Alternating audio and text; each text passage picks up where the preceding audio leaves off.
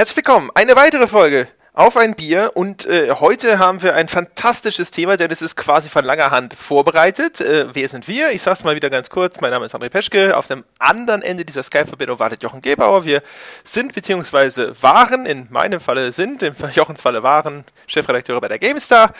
Und äh, ich mache den Videobereich. Jochen hat damals das Printheft verantwortet. Wir sprechen heute über die zehn größten Mythen der Spieleindustrie. Hallo Jochen. Äh, hi André. Und äh, bevor wir das tun, machen wir Bier auf. Ja, unbedingt. Was für ein Bier machen wir auf, Jochen? Äh, also ich habe mal wieder das gute lokale Pfungstädter Edelpilz mhm. Premium. Oho. Ja, allerdings in so den kleinen Steini-Flaschen, die waren hier nämlich im Angebot. Mhm. Na, okay. Ja, da das hat den Kasten leichter die Treppe hochtragen. Okay. Ja, äh, ich bin heute mal ganz mondän. Ja, ich hm. habe nämlich heute das gute Tiger Lager. Tigerbier? Ja. Du Sack. Mhm. Oh, oh ja. Ein World Acclaimed Lager, ja, seit 1932 gebraut, im, äh, irgendwo im fernen Osten. In Singapur. Ich kann mich nicht an Tiger Beer erinnern. Das habe ich mal mit meinem Bruder vor Jahren, als wir einen Maledivenurlaub gemacht haben, haben wir sehr, sehr viel Tiger Bier getrunken, weil es war die Wahl zwischen Tiger und Heineken. Mhm. Und äh, ja, da war ja. die Wahl nicht. Siehst du, äh, ja, das, das sagst du jetzt. Und jetzt sage ich dir, wem gehört Tiger inzwischen? Wahrscheinlich Heineken. Richtig! Ganz genau. Und wahrscheinlich auch damals schon, deswegen hattest du nämlich die Wahl zwischen Heineken und asiatischem Heineken. okay, das asiatische Heineken war besser. Ja, das mache ich jetzt mal auf. so. Mein Funkstätter. Und äh, damit sind wir bereit. Der Kniff an dieser Sendung ist, dass wir das aufgeteilt haben. Wir haben gesagt, jeder überlegt sich fünf Mythen und wir haben uns aber nicht abgesprochen. Das heißt, es kann natürlich passieren, dass wir jetzt am Ende tatsächlich nur die fünf größten Mythen präsentieren, weil wir uns zu 100% überschneiden. Aber das äh, ist äh, sozusagen Teil des Wundertüten-Charmes dieser Sendung. Richtig. Und außerdem wäre es total cool, eine Sen einen Podcast mit dem Titel zu haben, die zehn größten Spielemythen der äh, die zehn größten Mythen der Spieleindustrie, die in Wahrheit nur fünf sind. ja, genau. Danach im nächsten Podcast die fünf äh, äh, clickbaitigsten Fake-Überschriften und äh, aller Podcasts. gar keine Sinn. Richtig. Äh, genau. Äh, ich würde jetzt mal sagen, bevor du jetzt auf die Idee kommst zu sagen, ich soll loslegen, fange ich jetzt an und sage, du sollst loslegen. Ach, scheiße. Okay. Andererseits natürlich gut, weil wenn ich anfange und vorlege, dann ist die Wahrscheinlichkeit viel größer, dass du irgendwann zerknirscht dastehst und sagst, ja, das habe ich auch. Okay, ich habe äh, als erstes, das erste, was mir eingefallen ist, ehrlich gesagt, ist, äh, alle Publisher sind böse. Oh, das habe ich fast so. Das ist, äh, finde ich, so der gängigste Mythos, wenn ein hm? Spiel rauskommt und es ist entweder unfertig oder unkreativ oder sonst in irgendeiner Form mängelbehaftet, ist die Reaktion des Spielers zu glauben, der Hersteller, der Publisher, der Geldgeber ist schuld, er hat den Entwickler unter Druck gesetzt und hätte man den Entwickler doch nur mehr Zeit gegeben und mhm. schalten und walten lassen, wie er will, dann wäre da bestimmt ein besseres Spiel bei rausgekommen. Wobei ich jetzt überlege, ich habe mir nämlich hat den ähnlichen Punkt, wobei bei mir steht, die großen Publisher sind alle böse, weil es gibt ja immer noch Publisher, die in der öffentlichen Wahrnehmung gar nicht so böse sind. Das sind meistens die, von denen keiner so genau weiß, dass sie Publisher sind. Äh, entweder das oder es gibt ja auch Publisher, ähm, ich sag jetzt mal, wenn du vergleichst, würde ich jetzt zum Beispiel mal sagen, nehmen wir mal EA und Sony, mhm. dann hat, glaube ich, Sony einen durchaus besseren Ruf als EA. Ja, aber das ja, kommt drauf an. Also vielleicht unter, wenn du die Konsolenspieler fragen würdest, hm. Die PC-Spieler kann man schlecht fragen, weil Sony da nicht sonderlich viel rausbringt, außer jetzt eben mit ihrem äh, Sony Online Entertainment im, ja. im MMO-Bereich. Ähm, Sony aber hat aber natürlich einen großen Vorteil, weil sie ja äh, First-Party-Hersteller sind. Also sozusagen, sie sind ja äh, Plattforminhaber. Und als Plattforminhaber machen sie so ein paar Dinge, die quasi zum Prestige ihrer Konsole beitragen, die dann bei den Spielern sehr, sehr gut ankommen. Ähm, und das kann sich halt Sony erlauben, weil sie diesen zusätzlichen Vorteil daraus ziehen können, den ein EA einfach nicht hat. Das ist richtig, aber bevor wir jetzt in die, in die einzelnen Beispiele gehen, würde ich ja mal sagen, warum ist das ein Mythos? Weil meiner Ansicht nach spielen da zwei Punkte eine Rolle, aber äh, was, mhm. was hast du denn recherchiert? Ha, recherchiert habe ich was haben Sie recherchiert? Recherchiert habe ich selbstverständlich gar nichts. Ich habe mir das natürlich alles einfach nur aus den Fingern gesogen. Aber, Sehr brav. Ja. Hallo? Ja, ich hätte mir schon Sorgen gemacht, wenn wir hier für unsere Sendung noch das Recherchieren anfangen. Wir wissen es ja eh besser. E eben. Hallo? Wir haben, wir, wir haben gesagt, wir simulieren quasi immer ein Stammtischgespräch auf allerhöchstem Niveau.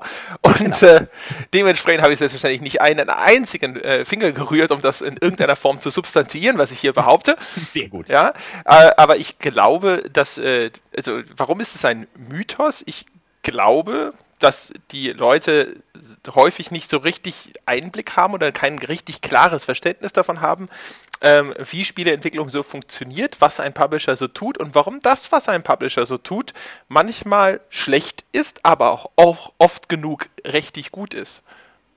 Ja. Und äh, das äh, sollte man jetzt vielleicht noch mal ein bisschen näher ausführen, damit es verständlicher ja. wird.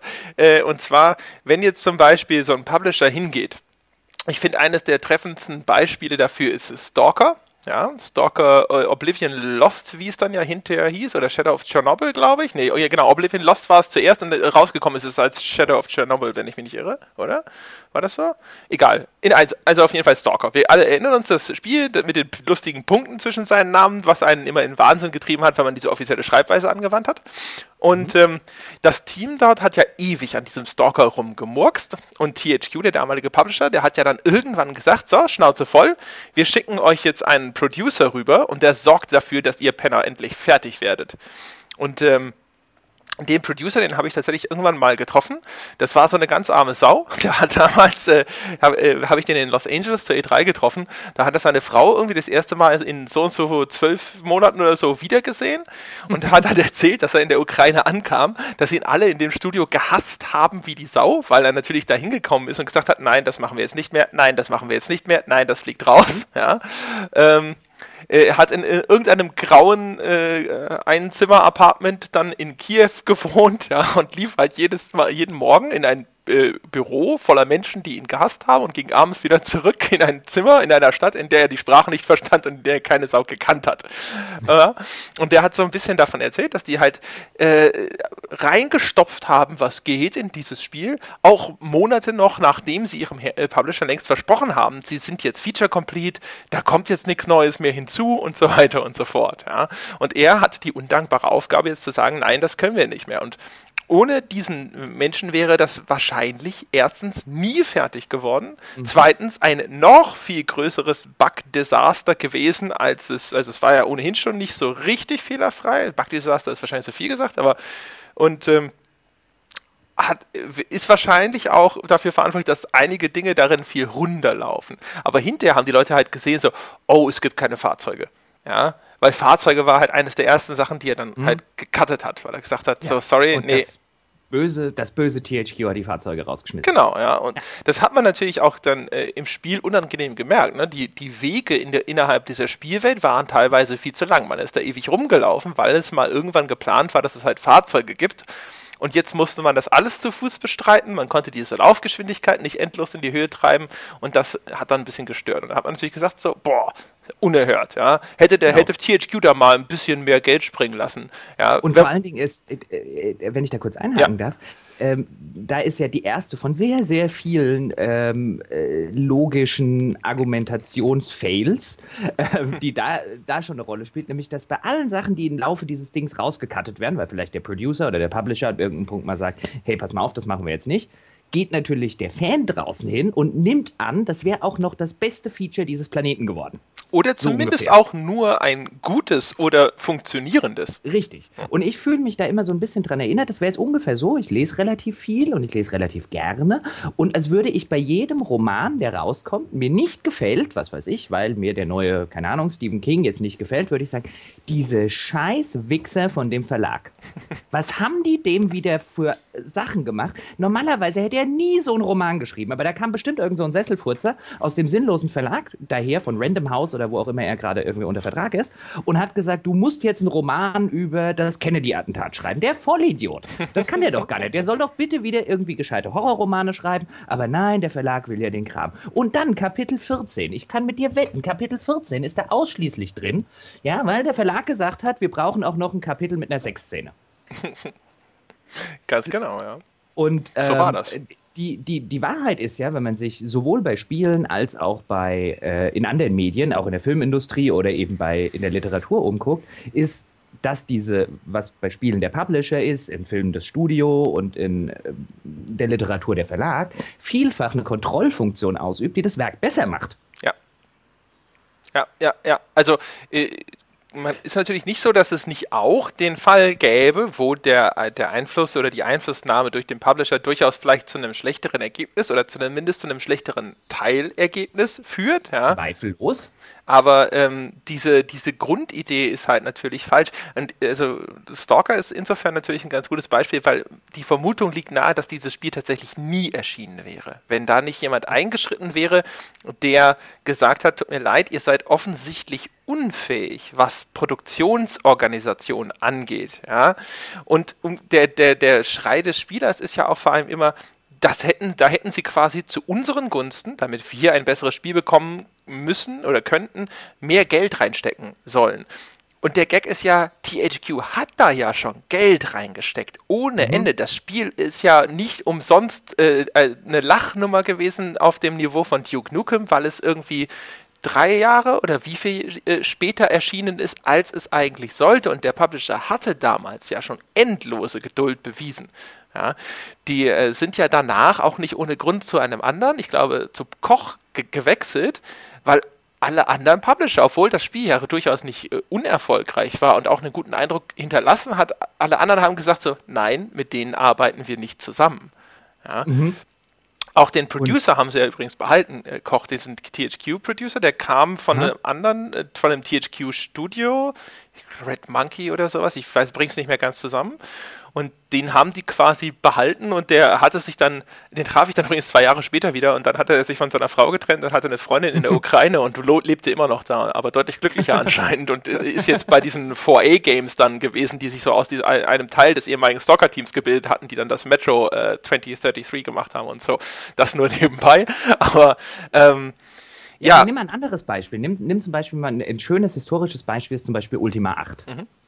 Ähm, wo ja auch so danach so dieses, naja, das war das erste EA Ultima, da hat man ja schon gesehen, wie die es äh, quasi vernichten, alles auf Massenmarkt und so weiter. Und was das Einzige, was ja sogar Gary zugibt, das Einzige, was EA ja gemacht hat, ist, hat ihm nahegelegt, das Ding zum Weihnachtsgeschäft zu veröffentlichen. Mhm. Jetzt kann man sagen, das Ding wurde zu früh veröffentlicht. Keine Frage, wurde es. Und auch das sagt ja Garriott heute, er hätte sich da vielleicht ein bisschen wehren sollen. Aber es hat nichts damit zu tun. Selbst wenn das Ding noch ein Jahr länger in der Entwicklung gewesen wäre, wäre es kein deutend besseres Spiel gewesen. Weil Garriott oder Origin damals einfach ein scheiß Konzept hatten. Und da hat die EA nie reingeredet. Wir ja. hatten ja damals dieses, ähm, wir bauen diese ganzen Sprungeinlagen ein, wir machen quasi so ein, so ein Ultima Diablo, halt alles, was die Fans nicht hatten, mhm. nicht haben wollten. Ähm, und das Problem war ein reines Entwicklerproblem. Dass der Publisher gesagt hat, wir veröffentlichen äh, oder veröffentlicht das jetzt bitte zum Weihnachtsgeschäft, damit wir Kohle verdienen, hat wahrscheinlich nicht geholfen. Aber das war nicht das Grundproblem, das Ultima hatte. Zumal ja, also das hat Garrett ja jetzt äh, im Rahmen seiner Shroud of the Avatar Tour, hat er das ja mal eine Zeit lang sehr, sehr breit und ausführlich erzählt, diese ganze Ultima 8 Geschichte. Er gesagt hat, EA hat nur gesagt, hey, unsere Erfahrung mit diesen ganzen Sporttiteln ist, dass das unbedingt zum Weihnachtsgeschäft kommen mhm. muss. Ja, er hat hatte schon irgendwie ein komisches Gefühl, hat sich aber dann halt nicht richtig auf die Hinterbeine gestellt und hat dann gesagt, na gut, die wissen es offensichtlich besser. Und auch das ist ja eine Ratio, auch wenn sie sich jetzt in diesem Falle als falsch erwiesen hat das ist ja eine Ratio, der er dann als Entwickler gefolgt ist, eben weil er selber auch ein Interesse daran hat, dass sich das Ding möglichst oft verkauft, ja. Naja, du weißt ja noch nicht mal, ob die Ratio falsch war. Jetzt nimm mal das Spiel und sag, es wäre ein halbes Jahr später irgendwo im Hochsommer erschienen. Dann hätte es ja sogar sein können, dass es nicht nur ein schlechtes Spiel ist, sondern auch noch Liebler in den Regalen gelegen hätte. ja, das kann natürlich auch sein, ja. Aber äh, die Quintessenz ist ja, er hat seine Entscheidung nicht getroffen, weil EA jetzt gesagt hat, das muss so und wir bestehen darauf und sonst irgendwas, sondern mhm. auch nach eigener Auskunft hat er EA halt geglaubt, dass er und EA damit am Ende mehr Geld verdienen und hat sich deswegen da bequatschen lassen, weil er den Zaster vor Augen hatte. Und auch das wird gern vergessen. Entwicklungsstudios sind nicht weniger geldgierig als Publisher. Ja, auch dort sitzen Menschen, die wollen Geld verdienen und auch dort werden immer und immer wieder Entscheidungen getroffen, um hinterher mehr Asche einzufahren. Richtig, genau. Das ist ja zum Beispiel ein Punkt bei dieser ganzen DLC oder Microtransactions, bei dieser ganzen Sache, wo ihr gefühlt jeder da draußen, jeder Spieler hingeht und sagt, oh, scheiß EA, scheiß Activision, scheiß was weiß ich was, ähm, da bauen sie da jetzt Microtransactions ein. Und wo keiner von diesen Leuten die vollkommene Überzeugung ist, das sei jetzt der irgendwie der, der böse Sensenmann aus der äh, Publisher-Chefetage gewesen, keiner irgendeine Ahnung hat, ob diese ganzen Ideen nicht von der Entwicklerseite geboren wurden. Ja, was natürlich hinterher schwer nachvollziehbar ist. Äh, Entwickler sind natürlich ja auch äh, so ein bisschen mit an diesem Mythos schuld. Ne? Entwickler ja, haben klar. sehr, sehr gerne in der Vergangenheit noch mehr, weil es da noch mehr unabhängige Studios gab, aber nach wie vor stellen sich ja Entwickler gerne hin und sagen dann so im Nachhinein, der Publisher war es. Ne? Äh, ein Standardding, was äh, jetzt äh, nicht so ganz äh, in die Ecke passt, ist ja auch, sie haben uns nicht genug promoted. Das ist ja auch so die gängige Entwicklererklärung. Wenn das Spiel sich nicht verkauft hat, dann hat der Publisher das Werbegeld halt äh, in andere Titel gesteckt und hat ihr es unter den Tisch fallen lassen. Und deswegen, nur deswegen hat sich nicht so gut verkauft. Natürlich, aber ich meine, das ist ja jetzt kein Spielerphänomen, das ist ja ein Phänomen, das sich durch alle Bereiche des Lebens zieht, dass man die Schuld erst bei jemand anderem sucht. Das, ja, man könnte es als menschliches Phänomen äh, kategorisieren. Ja, genau. und das ist dann halt auch so ein, äh, so ein Ding. Übrigens auch ein schönes Beispiel ist ja Piranha Bytes. Ne? Oh, wo ja. alle auch immer gesagt haben, Joe Wood, ey, Joe Wood. Und ja, was man so an Geschichten über Joe Wood hört, da kann man schon glauben, dass das äh, ein ziemlicher Zirkus gewesen ist da, ne? Mhm. Aber auf der anderen Seite, die haben ja nach Gothic 3 auch so eine kleine Entschuldigungstour auf den Entwicklerkonferenzen dieser Welt gemacht und haben dann äh, so ein bisschen auch äh, mehr oder minder zugegeben, dass sie sich da, ist, dass, dass sie das Ding ziemlich an die Wand gefahren haben, weil sie sich halt übernommen haben mit dieser genau. Spielwelt. Genau. Also was, was äh, Gothic ist insofern, Gothic 3 ist ein sehr schönes Beispiel, weil unabhängig davon, was da für windige Dinge damals damals bei Joe Wood abgelaufen sind und wie du es ja schon richtig gesagt hast, ähm, äh, das muss ja sehr windig damals zugegangen sein, also irgendwie Orkanstufe 10. Auf, ein, auf einer Bergkuppe. genau, auf einer Bergkuppe mitten im Atlantik. ähm, aber es ändert auch da nichts dran, dass dieses Projekt viel früher jemanden gebraucht hätte, der eben diese Kontrollfunktion als Publisher erfüllt, und zu, um zu sagen, nicht erst vier Wochen vor Release oder zwei Monate vor Release, sondern schon während der Entwicklungszeit, pass auf, das könnt ihr mit eurer Teamgröße nicht stemmen. Ihr übernehmt euch hier kolossal. Erstens das und aber auch anscheinend äh, mangelte es da ja an einer ganz grundlegenden äh, professionellen Arbeits- Weise, wenn ich das mal so böse sagen darf, weil die haben ja damals, ich bringe das jetzt eigentlich nicht mehr ganz zusammen, äh, aber sinngemäß äh, haben die ja erzählt, dass sie ihre, ihre Datenbanken auf Post-its verwaltet haben die ganze Zeit, ja, sozusagen. Ich mein, wenn du mal, und ich meine das jetzt im, im äh, positivsten Sinne, in dem man es meinen kann, wenn du mal bei Piranha Bytes in Essen vorbeischaust, ich meine, die sitzen in einem Mehrfamilienhaus auf mehreren Etagen, ähm, da sieht es ein bisschen, äh, teilweise ein bisschen aus wie bei, wie bei Oma und so weiter, das ist total sympathisch. Und ich finde es ja super, dass sie das immer noch so machen und nicht in irgendeinem modernen Bürokomplex und jeder sitzt in seinem kleinen Cubicle und so weiter und so fort. Aber dass ein Studio mit so einer Struktur natürlich es vielleicht nicht ganz einfach hat, ein total professionelles AAA-Rollenspiel zu machen, das gegen Oblivion konkurrieren kann, damals, oder gegen, gegen Morrowind. Hm. Ja, und man, man sieht auch, dass sie jetzt, nachdem sie dann unter die Fittiche von Koch gewechselt sind, dann äh, ob über die Qualität der, der Risen-Spiele kann man nun streiten, aber die technische Qualität, also die Ra Produktqualität jetzt unabhängig vom künstlerischen, spielerischen Wert und sowas, ist erheblich solider geworden. Das ist richtig. Ähm, ich würde jetzt an dieser Stelle vielleicht, bevor wir jetzt noch ins nächste Beispiel hüpfen, mhm. ähm, nochmal diese zweite Dimension, die da als, als äh, äh, Mythos eine Rolle spielt, gerne kurz aufgreifen. Deswegen hatte ich so die großen Publisher sind böse auf meinem Zettel stehen. Ähm, weil ja auch den großen Publishern immer nachgesagt wird, dass sie zum Beispiel auf die Presse einen enorm hohen Einfluss nehmen. Mhm. Also gerade bei EA und gerade bei Ubisoft ähm, und auch bei Activision wird ja extrem gerne mal behauptet, was weiß ich, wenn die Wertungen von Call of Duty oder von Battlefield oder von was weiß ich was, wenn die international ziemlich hoch sind. Man kann ja darüber streiten, warum das ist und ob das zu Recht ist, aber dann kommt ja sofort, aha, da hat EA, Activision und Ubisoft wieder Druck gemacht, Kohle bezahlt und so weiter. Und das Witzige ist, in sonst wie vielen Jahren, wie wir jetzt beide in der Branche zusammengenommen sind, just die Publisher, denen das nachgesagt wird, nehmen den wenigsten Einfluss.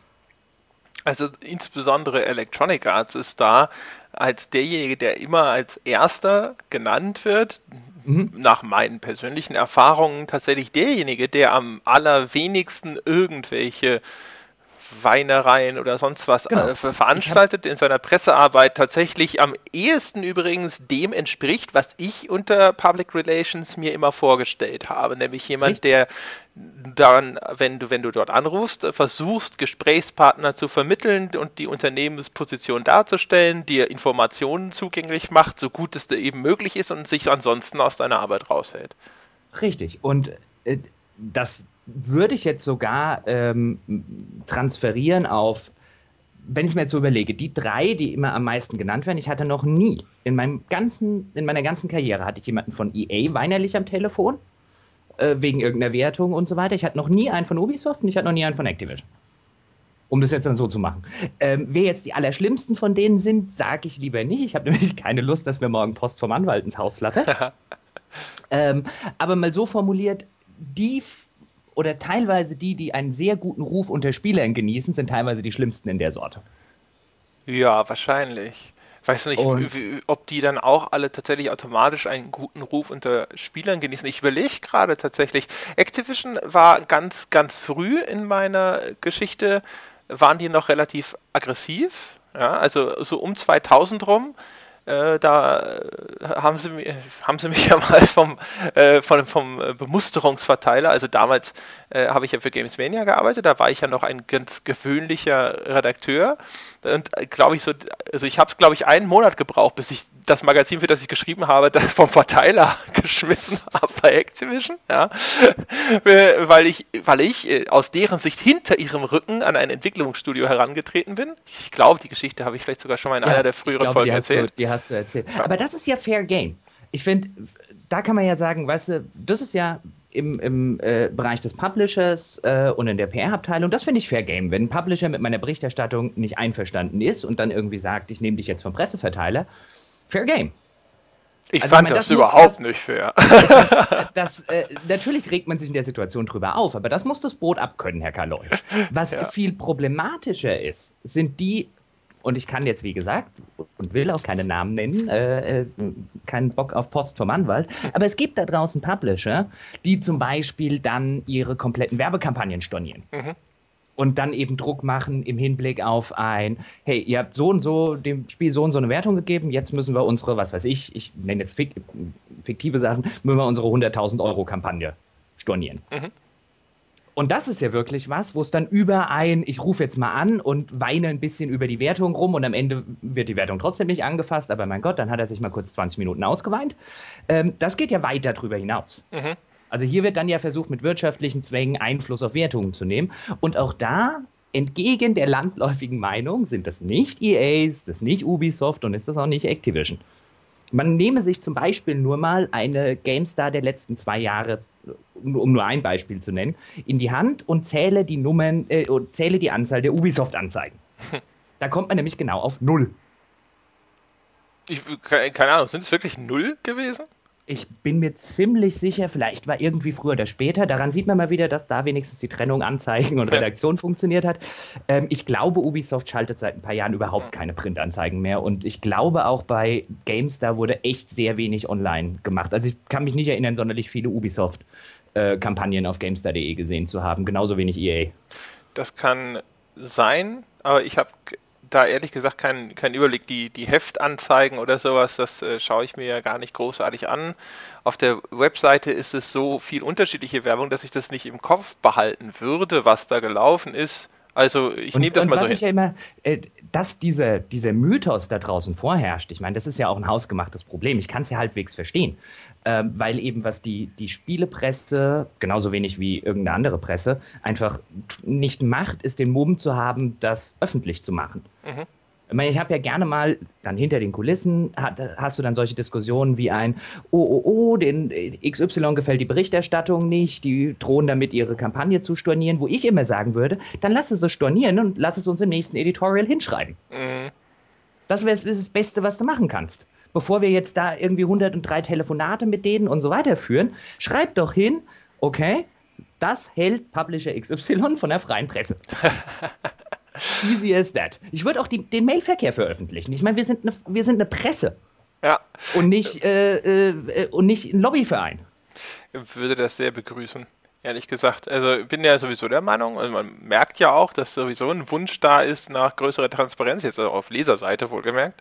Ähm, ich glaube halt, die Leser, wenn du das machen würdest, würden viele Leser da sitzen und sagen, die? Hm. Die sind so drauf? ja. Das kann sein, ja. Also es wäre auf jeden Fall natürlich äh, äh, sehr heilsam, aber umgekehrt, ich weiß natürlich nicht, ob das dann tatsächlich dazu beitragen würde. Es würde wahrscheinlich natürlich dazu beitragen, dass die Leute denken, ah, verdammt, die sind so drauf, aber umgekehrt würden wahrscheinlich diejenigen, die jetzt äh, anderweitig schon geimpft sind, würden halt auch da sitzen und sagen so, ja, EA macht es bestimmt auch, aber da veröffentlicht das nicht, ne? Natürlich, also ich meine, dass du, dass du einer Verschwörungstheorie dann halt einfach nicht beikommst. Wahrscheinlich sitzt auch irgendwann jemand da draußen und hört sich diesen Podcast an und denkt sich, was hat EA und Ubi für den Podcast gemacht? ja, ja, egal was es war, es war zu viel. Richtig. Und, und das Schlimmste wäre, selbst wenn wir, sagen wir mal, Ubi wird das Bier bezahlen. Ja. Ja, selbst das würden wir ja offenlegen. Aber dann hätten wir hier. Es wäre doch viel lustiger, wenn wir eine Anmoderation machen können. Hier, wir saufen jetzt auf Ubi-Kosten. Ah, oh, das wäre schön, ja. Super. Das, ja. Also, Ubi, äh, irgendein Publisher da draußen, ihr dürft uns gerne das Bier bezahlen. Aber du weißt doch, wenn Ubisoft das Bier bezahlt, dann ist es nach einer Stunde alle. Und es kommt wahrscheinlich in so 0,2 Liter Gläschen. Das ist übrigens ein Insider-Gag, den ich kurz erklären ja. muss. Und zwar gab es bei den Ubi Days, die haben ein, eine Veranstaltung gemacht, wo sie ihr, ihr Line-Up gezeigt haben in, unter dem Louvre in einem nicht, Veranstaltungsort. Nicht, übrigens nicht nur da, bevor du das jetzt falsch ja. erzählst, bei jedem Ubisoft-Event. Oh, Entschuldigung. Auf jeden Fall daher kenne ich das oder daher kommt das meiner Meinung nach auch. Und in, bei dieser Veranstaltung in Frankreich im Louvre, in einem Veranstaltungsraum unter dem Louvre, war dann nach einer Stunde bereits das Bier alle. Und das war eine, natürlich eine Katastrophe. Das ist so ein bisschen wie in die unglaubliche Reise in einem verrückten Flugzeug, wenn das Flugzeug so halb am Abstürzen ist und die, die verunsicherten Passagiere fragen, sagen sie uns auch wirklich die ganze Wahrheit und dann, naja, und der Kaffee ist alle und dann bricht die Panik aus.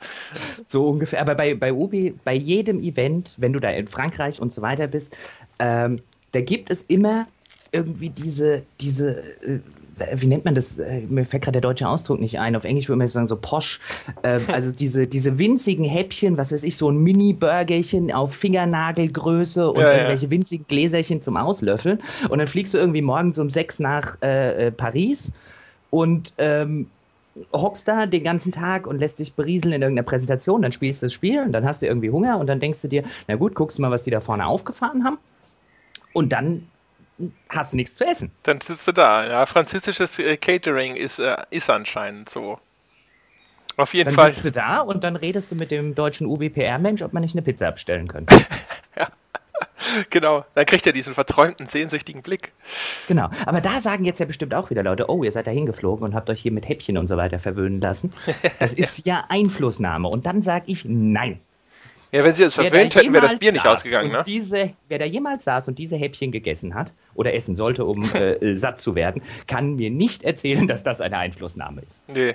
Ich kann mich noch erinnern, ich bin mit dem äh, Alex Laschewski damals da rumgelaufen und dann standen wir immer vor diesem kleinen Pastetchen und das war an, anhand der Beschreibung nicht klar, was da drin war. Und es war immer so, äh, äh, du zuerst. mhm. Und manchmal sind die dann ja auch irgendwie so hellgrün oder äh, dunkelblau und du denkst dir dann halt, was zur Hölle in der Natur ist da draußen so farbig? Ja, und keine Ahnung, es war auch irgendwie immer, ja, weiß nicht, teilweise merkwürdig auch, mit, mit so Gelatine und so einem Zeug, sehr seltsamer Kram. Auch, auch großartig war übrigens der eine Sony-Event, auf dem ich mal war. Ähm, da gab es auch in, in Paris, in so einem, in so einem Kinopalast, da gab es ausschließlich, weil ich ging an die Bar und wollte ein Bier. Mhm. Und dann sagt er mir, irgendwie auf Französisch, und das hat, hat also ein Weichen gedauert, bis ich es verstanden habe. Aber was halt rauskam, war, es gab kein Bier. Es gab auch kein, was weiß ich, Wein oder so, es gab ausschließlich Champagner. Hm. Und ja. zu essen gab es ausschließlich mit Kaviar gefüllte Eier. Das ist meine Ansage. Ja, aber dann bist du da abends hungrig und durstig. Ich glaube, ich habe für 1000 Euro Kaviar-Eier gefuttert. ich meine, ich hätte auch einen Hamburger genommen. Was gab ihr sonst nichts? Ja, und habe irgendwie zwei Flaschen Shampoos leer getrunken. Ja, das sind diese bizarren Entscheidungen. Ne? Das war auf dem, dem Enthüllungsevent für die erste Xbox, dem X01, war das auch so. Das war eine so dekadente Party. Die haben das gemacht oh, ja. in einer angemieteten Villa von Pierre Cardin, wenn ich mich recht entsinne, in Cannes. Ja, an der Küste und so. Und das war, und hatten da noch so einen Show-Act, das war irgendwas Bekanntes, mich bringst nicht mehr zusammen, was es war. Äh, und dann rannte man darum, es war alles sauteuer und dann gab es nur so Fingerfood-Dinger. Ja, da stand dann immer irgendwo an diesen Anspielstationen, die da verteilt waren, quer durch dieses Ding, standen dann so kleine Fingerfood-Häppchen und es war halt hier mal ein panierter Fisch und da mal so ein Hähnchenspießchen und du hast dir gedacht, Freunde, ey, wenn ihr die Hälfte für diese Location ausgegeben hättet und mich einfach mit Futter zugeschmissen hättet, ja. dann, äh, dann hättet ihr ein erheblich besseres Ergebnis erzielen können, weil, was meine, meinen Happiness-Zustand angeht, ja. Warst, ah. du auf der, warst du damals auf der E3-Party, als die erste Xbox rauskam? Nee, du weißt doch, ich hole mir immer die Karten für die Partys und gehe da nicht hin, weil ich im Hotelzimmer versumpfe und schreibe. Das äh, stimmt. Also bei, weil die Party war nämlich in irgendeinem, in irgendeinem alten äh, äh Hotel mit Ballroom und so weiter in LA, so mit rotem Teppich. Da bist du reingekommen, dann kamen irgendwelche leicht bekleideten Frauen mit Feenflügeln auf dich zu, um dir Champagner in die Hand zu drücken. An der, von der Decke hingen riesige Vogelkäfige, in denen quasi unbekleidete Frauen schaukelten. Aha, da sind sie, die dekadenten Bestechungspartys, genau, von denen man hört. Nachts, äh, irgendwann um 12 wurde der Ballroom eröffnet, äh, weil da hat dann damals Garbage gespielt, die mhm. damals relativ mhm. halbwegs bekannt waren. Die haben sie dann mal schnell eingeflogen. Und ich weiß noch, ich war mit dem Kollegen Harald Wagner, damals war ich noch bei PC Games, mhm. mit Harald dort. Und wir sind da halt drin rumgelaufen, so ein bisschen so, es war meine erste E3 und äh, meine erste Messe und ich so, what the fuck ist hier los? Und Harald, der schon ein bisschen Erfahrung hatte, aber selbst der fand es ein bisschen heiß und wir sind da drin rumgelaufen und so ein, okay, hier können wir uns jetzt einen Cocktail holen, hier habe ich jetzt schon wieder ein Glas Champagner in die Hand gedrückt bekommen, bis Harald irgendwann mal den Außenbereich entdeckt hat, in dem frisch gegrillt wurde. Und das war so ein Halleluja, wir sind ja. auf eine Goldader gestoßen, hier gibt's Bier und Fleisch. Na also. Ja, aber das ist äh, tatsächlich, also die, verstehe nicht, also äh, anscheinend ist dann die Essensversorgung, man, man unterschätzt immer, wie gerne die Menschen essen. Einfach nur essen wollen, habe ich das Gefühl zumindest. Aber man sollte vielleicht auch bei der Gelegenheit nochmal ganz kurz, und dann sollten wir zum Thema mhm. zurückkehren, mhm. sagen, das war früher und äh, ehrlich gesagt, solche Partys sind ziemlich selten geworden, wenn nicht gerade äh, äh Wargaming meint, sie müssten mal auf die Kacke hauen, um zu zeigen, dass sie auch jemand sind. Ich glaube, das letzte war 2011 rum, 10 oder 11, die E3-Party von Activision damals, wo sie die Sportarena in LA hatten, wo Eminem gespielt hat. Ja, ja, genau. Davon habe ich gehört. Da hatte ich auch eine Karte und bin ich hingegangen. also ich hatte eine Karte und war da. Ja, das war echt, das war ein bisschen traurig, weil das war auch so ein Ding, genauso wie diese Microsoft Party, von der du erzählt hast. Äh, die, bei der Microsoft Party, da, das weiß ich noch, da hatte mir, ich glaube, der Boris Schneider-Jone hatte mir extra vorher diese, dieses Ticket vorbeigebracht. Das war in so einem silbernen Umschlag und so. Und ich wollte eigentlich so gerne, aber ich hatte keine Zeit. Das ist der Fluch des Online-Magazins. Ne? Du musst halt immer schnell dein Zeug online kriegen. Auf jeden Fall. Und diese Activision Party, da hatte ich auch dann das Ticket und ich dachte so, hm, oh, hm, und dann guckte ich so, wo ist das? Und dann, ah, und bist, bist du dann, ah, dann bist du da und ah, das dauert so lange. Und dann, ah, nee. Ah. Und dann am nächsten Tag, dann, dann triffst du ja immer diese zerstörten Menschen, die dann bis 4 Uhr morgens dort geblieben sind und die dir dann erzählen, wie wahnsinnig irre toll das war. Und denkst, ja, das war so, nicht mal so wahnsinnig irre toll. Also ich meine, das Tollste war die Open Bar. da habe ich mich halt irgendwie aufgehalten. Ähm, ja, aber du hast recht, es gibt es heute nur noch extremst, extremst selten. Und auch um damit irgendwie aufzuräumen, bloß weil ich bei Activision oder bei Microsoft oder so irgendwo an der Bar mir mal einen hinter die Binde gekippt habe, kriegen die garantiert keine äh, höhere Wertung. Nee, frag mal Midway, ey.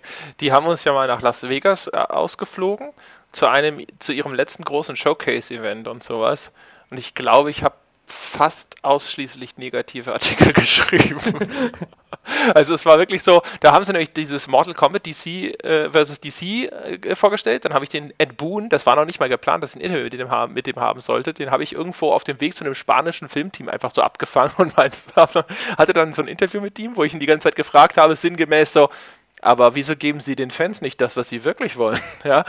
Und äh, dann hatten Ich glaube, das hattest du auch schon erzählt. Das kann sein, weiß ich nicht. Dann haben sie nämlich dann die, dieses äh, This is Vegas vorgestellt, das Spiel, das ja, glaube ich, nie erschienen ist, oder vielleicht ist es auch erschienen und es war dann total, es, ist, es war schon da absehbar, dass es scheiße wird und so sinngemäß habe ich das, glaube ich, auch geschrieben und so. Ja, das war nicht schön. Das, die waren auch nicht wirklich glücklich. Aber ich glaube, die waren auch einfach nicht glücklich mit ihrem Line-Up. Midway damals. Naja, wurscht. ich glaube, die waren noch nie glücklich mit ja. dem Liner. Ja, aber ich meine. Okay, back, das, on, back on ja. topic. Genau. Jetzt glaube ich schon eine halbe Stunde über Punkt 1. Richtig, Äh, jetzt ja. müssen wir wirklich hoffen, dass wir uns weiter überschneiden. Wird es eine 3-Stunden-Folge. Ja, wir Ähm, teilen ich das auf. Wir teilen das Ich auf, bin, wir. ich bin dran, oder? Äh, Du bist dran, genau, ja. Okay, ich habe hier meine, meine schlaue Liste vor mir liegen, weil man wird ja nicht jünger und kann sich vielleicht auch nicht fünf Sachen merken. Ja. Äh, welche davon nehme ich? Komm, ich nehme äh, ich nehm den kontroversesten wahrscheinlich. Oh, jetzt kommt's. Sonst macht es ja keinen Spaß. Aber willst du dir den nicht für die zweite Folge aufheben? Cliffhanger. Nein, Nein, okay. Nein, nein. Spiele sind Kunst. Oho. Oho. Ich habe drüber nachgedacht, ob ich das auf meine Liste setze, äh, hab's aber nicht getan. Aber ich kann aber schon verstehen, ja, ja. Äh, Ich, ich weiß schon. Äh, Erläutern Sie mal. Erläutern Sie mal. Wir hatten Ja. ja, neulich, wer sich das noch nicht, äh, wer unsere Webseite da noch nicht genauer kennt, darf da natürlich genauer gucken. Wir hatten nämlich neulich in den Kommentaren auch eine Diskussion über irgendwie Kunst. Da hatten wir es schon mal in der Folge, in der Folge aufgegriffen. Und Angeschnitten. ich nehme jetzt mal eine recht kontroverse Position ein, indem ich sage, es ist ja so allenthalben da draußen diese, diese Überzeugung, auch bei Spielern und häufig auch mittlerweile bei Kritikern und so weiter. Wir sind ein Medium, das Kunst, einen Kunstanspruch hat. Und dann gucke ich mir dieses Medium an und dann denke ich mir, nö, seid ihr nicht.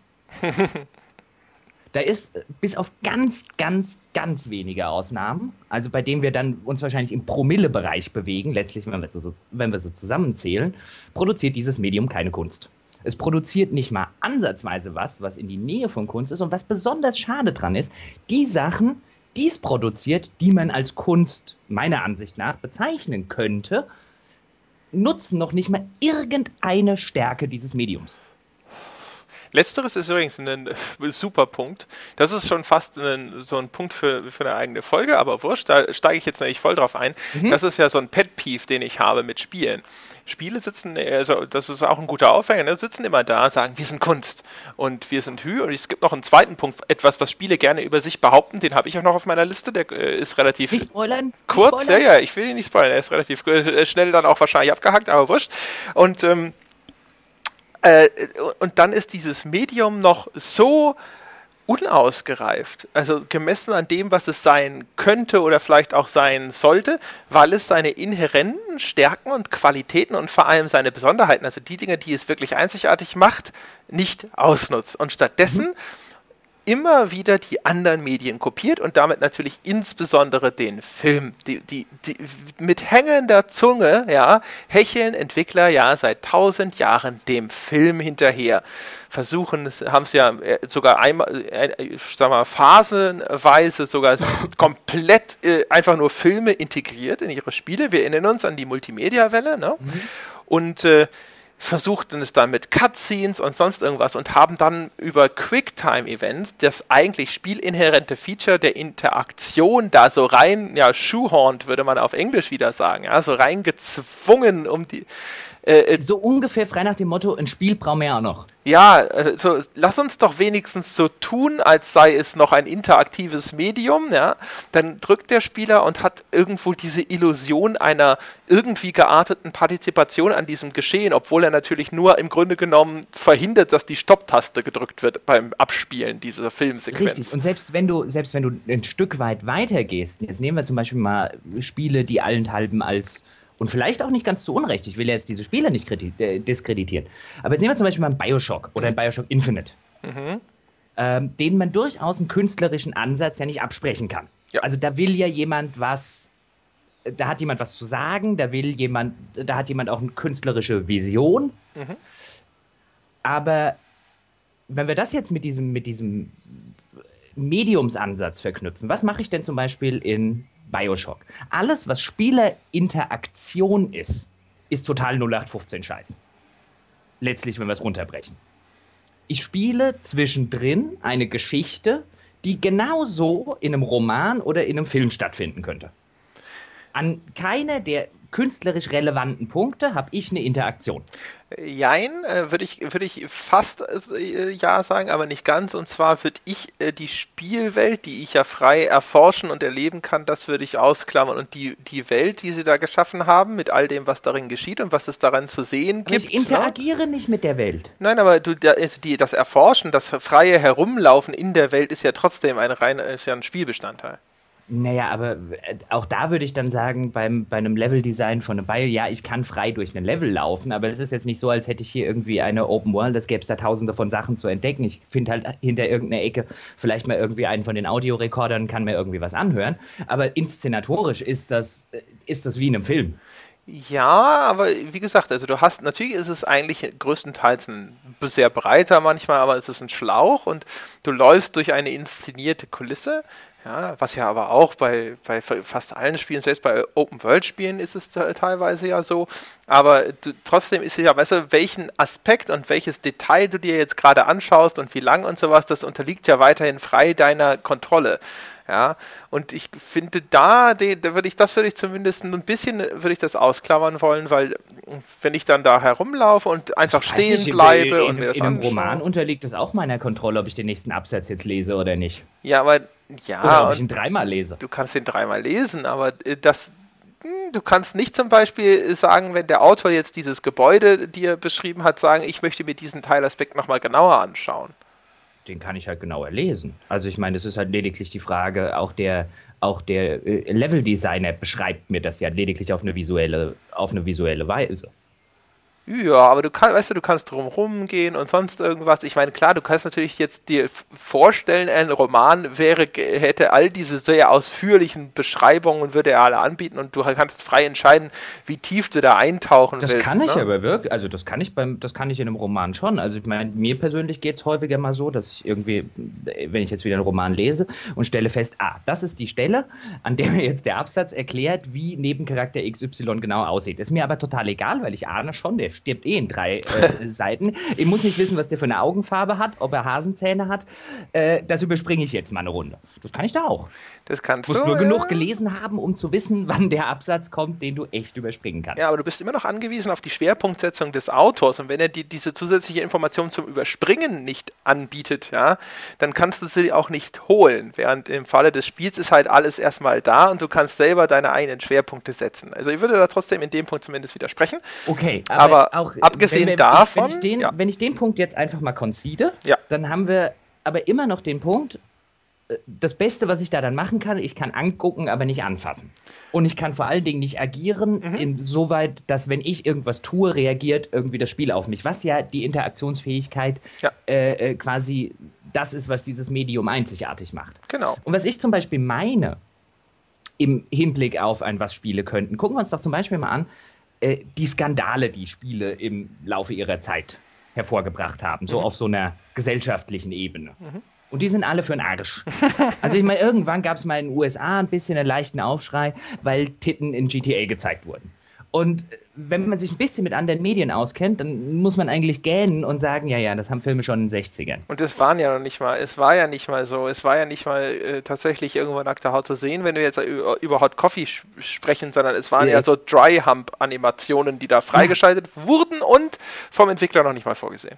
Genau, und da würde jetzt zum Beispiel Ingmar Bergmann, der vielleicht in den 60ern ein paar Filme mit äh, sexuellen Darstellungen äh, gedreht hat, die damals wirklich äh, gesellschaftliche äh, Zensurdebatten und so weiter ausgelöst haben, könnte darüber nur irgendwie müde, wenn er noch leben würde, äh, ja. den Kopf schütteln. Und ja, der Lars von Trier wird auch sagen, da ist bei Cannes wäre da keiner rausgegangen. nee, garantiert nicht. Und ja, bevor jetzt jemand sagt, was ist mit dem ganzen Indie-Bereich, ja, du hast im Indie-Bereich, hast du durchaus Spiele, die das häufiger mal versuchen. Und es gibt zum Beispiel auch Spiele, die das mit einer Interaktion schaffen. Ich würde jetzt so ein Papers, Please zum Beispiel nennen, das einfach schön dieses Gefühl rüberbringt, wie es ist, in so einem diktatorischen System an einer Passkontrolle zu sitzen und wo du halt einfach die Anweisung hast, du lässt den Kerl nicht rein, wenn XY nicht erfüllt ist, egal was er dir von seiner äh, kranken Familie und so weiter erzählt. Ähm, aber by and large, also im, im, Großteil, machen sich Spiele den ganzen Spaß nie zunutze. Nehmen wir zum Beispiel mal Weltkriegsshooter. Mhm. Ich warte ja zum, also wie viel du damit machen könntest. Also im Filmbereich nehmen, nehmen wir zum Beispiel mal Der Untergang. Hat ja damals auch eine große Diskussion ausgelöst, so im Sinne von, darf man Hitler als sympathisch in Anführungszeichen darstellen? Oder auch nur als menschlich. Genau, oder auch nur als Mensch. Ähm, und große Diskussion und so weiter. Und ich finde, es ist eine wichtige und richtige Diskussion. Weil ich glaube, wenn du den Menschen verstehen willst, dann darfst du halt nicht von vornherein mit der Maßgabe reingehen, das war das größte Monster überhaupt und der hat, der kann nicht irgendwie charmant gewesen sein und so weiter, weil sonst verkennst du, glaube ich, warum er überhaupt erst an den Punkt gekommen ist, an dem er diese ganzen Sachen machen konnte. Mhm. Und Spiele, die dieses interaktive Element hätten, nutzen das überhaupt nicht, also die dich tatsächlich in die Lage versetzen können. Nehmen wir jetzt zum Beispiel mal ein Kriegsspiel. Was wäre denn, wenn mir ein Weltkriegsshooter, ein zweiter Weltkriegsshooter zum Beispiel auf Seiten der Deutschen, eine Mission gibt, in der ich äh, Kriegsgefangene erschießen muss? Mhm. Sonst es nicht weiter. Dann sitze ich halt wirklich da als Spieler und sage, drückst du da jetzt drauf? Nur damit das Spiel weitergeht. Und selbst dann habe ich ja quasi für mich selber schon in gewisser Weise eine Aussage getroffen, nämlich, ja, ich erschieße jetzt die unschuldigen Kriegsgefangenen, ich will nämlich wissen, wie das Spiel weitergeht. Mhm. Oder warum habe ich, kein, hab ich kein Spiel, das zumindest, wenn doch Spiele von sich behaupten, und Hersteller und Entwickler, wir sind ein Kunstmedium, äh, warum habe ich denn kein Spiel, das mir zum Beispiel mit einer Interaktion so eine, ich, äh, nehme jetzt ein krasses Beispiel, aber was ist denn, was ist denn mit äh, einer Zugrampe in Auschwitz? Mhm. Soll ich darauf antworten? Oder hast du gerade, bist du gerade weg? Ich höre dich nicht mehr. Oh mein Gott. Signal lost. Was ist denn hier kaputt? Uiuiui.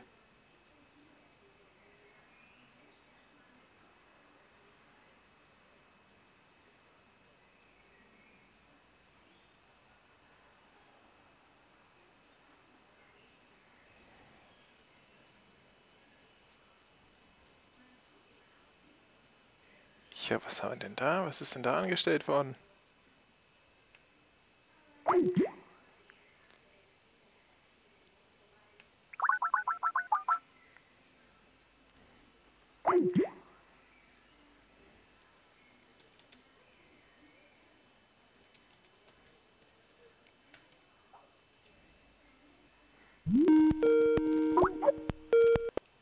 Na, was war denn da?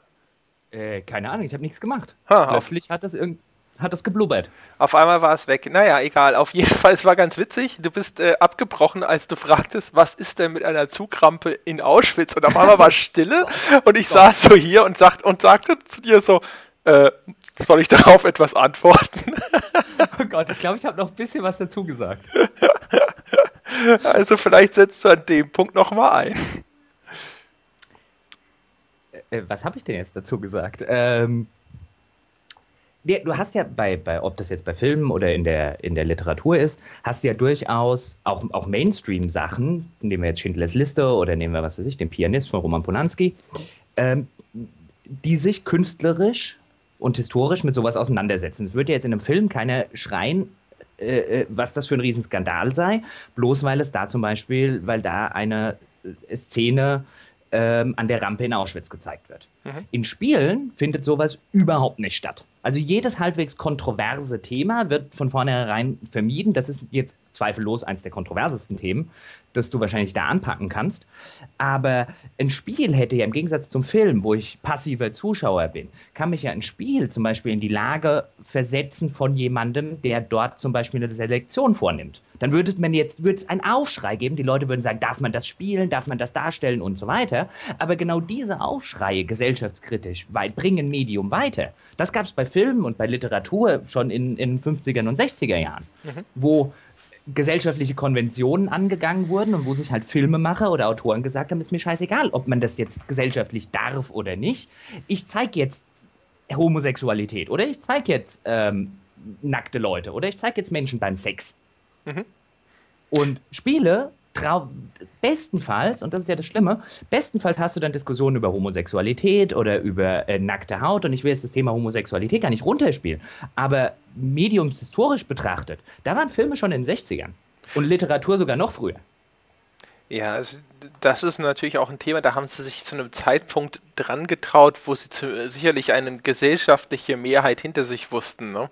Da waren sie äh, im öffentlichen Diskurs wahrscheinlich unangreifbar dafür. Hätte ich jetzt mal gesagt, also keine Ahnung, da gab es sicherlich mal die ein oder andere Parzelle in der US-Berichterstattung, aber ansonsten ist das ja relativ harmlos gewesen für ein Spiel, da jetzt äh, Homosexualität aufzunehmen. Genau. Und die einzigen Skandale, die es äh, tatsächlich ja sonst hervorgebracht haben, waren ja alle traditionell gewaltbezogen. Also ne, Flughafenszene, Modern Warfare 2 und so ein Kram. Wobei man, wobei man Modern Warfare 2 mit dieser Flughafenszene immerhin noch, äh, und ich lobe Call of Duty echt nur selten und ungerne, aber immerhin noch zugute halten muss, dass, dann, dass man da ja wirklich mal versucht hat, jetzt so aus einer, aus einer Autorensicht gesprochen, okay, ich setze den jetzt undercover bei den Terroristen rein und die Terroristen bringen jeden am Flughafen um und er muss halt mitmachen. Mhm. Und das könnte eine sehr äh, eine sehr mächtige Szene in einem Spiel sein. Das ja. könnte eine Szene sein, in der ich da stehe und denke, ho, wenn ich das jetzt nicht mache, dann fliegt meine Tarnung auf. Mache ich das jetzt? Mache ich das nicht? Habe ich irgendwie ein schlechtes Gewissen, wenn ich das mache? Fühle ich mich vielleicht tatsächlich wie jemand in der Situation? Weil im Gegensatz zu einem Roman oder einem Film ist ja das Ziel hoffentlich eines Spiels, dass ich mich als dieser Protagonist fühle. Mhm. Ja, das Aber hätte. war halt so, das, dieser, dieser Flughafen-Level war halt so over the top. Wahrscheinlich, weil man Schiss gehabt hat, wenn man das realistisch inszeniert und da nicht ein paar Leute rumlaufen und 300 andere oder 500 Leute einfach wahllos über den Haufen schießen, was jetzt tatsächlich immer noch kein Terrorist, glaube ich, auf dieser Welt gemacht hat. Also das war ja schon so überzeichnet, wo man schon Schiss gehabt hat, oh, wenn wir das jetzt halbwegs realistisch machen, wow. Genauso wie beim, beim nächsten Modern Warfare, wo es ja dann diese, diese Szene mit dem Baby, äh, irgendwie in Paris war es, glaube ich, und das fliegt dann in die Luft. Ja, oder ein kleines Mädchen oder so mit dieser Autobombe, genau. ne? Ja. Richtig. Und was wäre denn, was ich viel, viel spannender fände, was wäre denn, wenn ich diese Autobombe gelegt hätte? Zum Beispiel, ne? Also, wenn das Spiel einfach sagt, das musst du jetzt machen, um bei diesen Terroristen nicht aufzufliegen mit deiner Tarnung, um mich tatsächlich zwingt, eine moralische Entscheidung zu treffen. Das, äh, das ist sicher interessant. Äh, ganz kurz zurück zu dieser Flughafenszene. Also, das mhm. würde ich auch so sehen. Dass sie, äh, der Witz ist ja, dass die Jungs von Infinity Ward, ich habe dann, glaube ich, fast anderthalb Jahre später oder so mit jemandem gesprochen, Stein und Bein geschworen haben, dass sie tatsächlich eine künstlerische Provokation im Sinn hatten, dass Activision, ihr Hersteller, der böse Hersteller, das eigentlich gar nicht drin haben wollte und das Studio das durchgedrückt hätte. Also, ne? Äh, ob das jetzt stimmt, ist eine andere Frage. Dass sie das danach immer wiederholt haben, auch mit dieser hey, äh, weißt du, eingangs gab es doch immer diese Möglichkeit, das zu überspringen. So, hey, hey, mhm. da kommt hinterher was, das ist voll hart. Aber wenn dir das zu krass ist, weißt du, dann kannst du jetzt auch äh, sagen, dass du ein Mädchen bist und dann flechten wir dir Zöpfe und die Szene kommt nicht. Ne?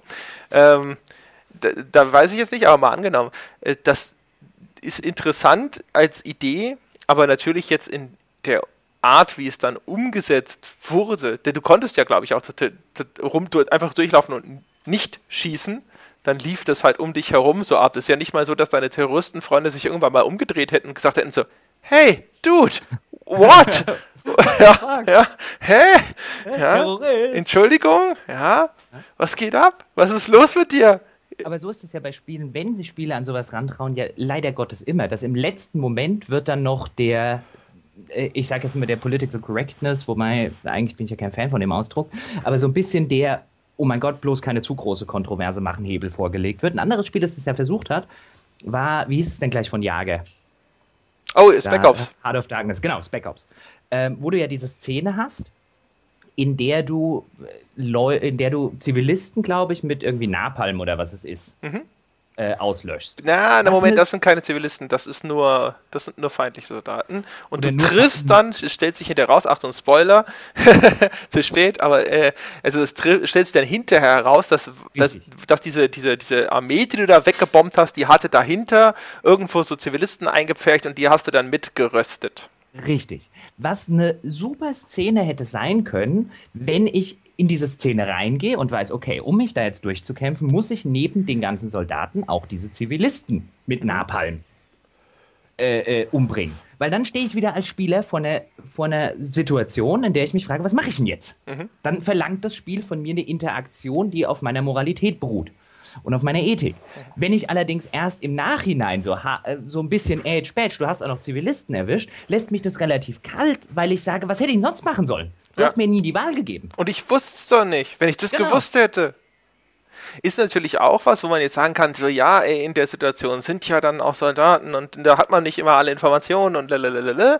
Aber natürlich, wenn es darum geht, dann hinterher irgendwo dem, dem Spieler eine Mitschuld zu geben, und das ist ja das, was, was ich immer wieder auch erzähle, dass ja, das habe ich tatsächlich mal irgendwann auf einer Entwicklerkonferenz gehört, dass Schuld ja die große ungenutzte Chance für Spiele sei, weil Schuld eine Emotion sei, die nur Spiele hervorrufen können, weil nur dort der Spieler durch seine Interaktion eine mhm. Mitschuld am Geschehen mhm. trägt, ja, dass das verpasst wird, ja, dass es nicht ausgenutzt wird, weil man eben den Spieler äh, im Zweifelsfalle nicht vor eine, Auf äh, vor eine Entscheidung stellt, wo er dann tatsächlich monströse Entscheidungen treffen kann. Ja, weil dann die Frage ist, sind sie denn monströs? Auch das fände ich ja interessant, weil wir gerade beim Thema Zivilisten und weil du gesagt hast, man weiß ja vorher nicht, wen, äh, so, die Soldaten wissen ja vorher nicht, erwischen sie da vielleicht, haben nicht alle Informationen. Sie nehmen doch dieses Beispiel mit diesem Oberst Klein in Afghanistan damals, mhm. der diesen Luftschlag angeht. Ja, ja, gegen den Tanklaster. Äh, genau.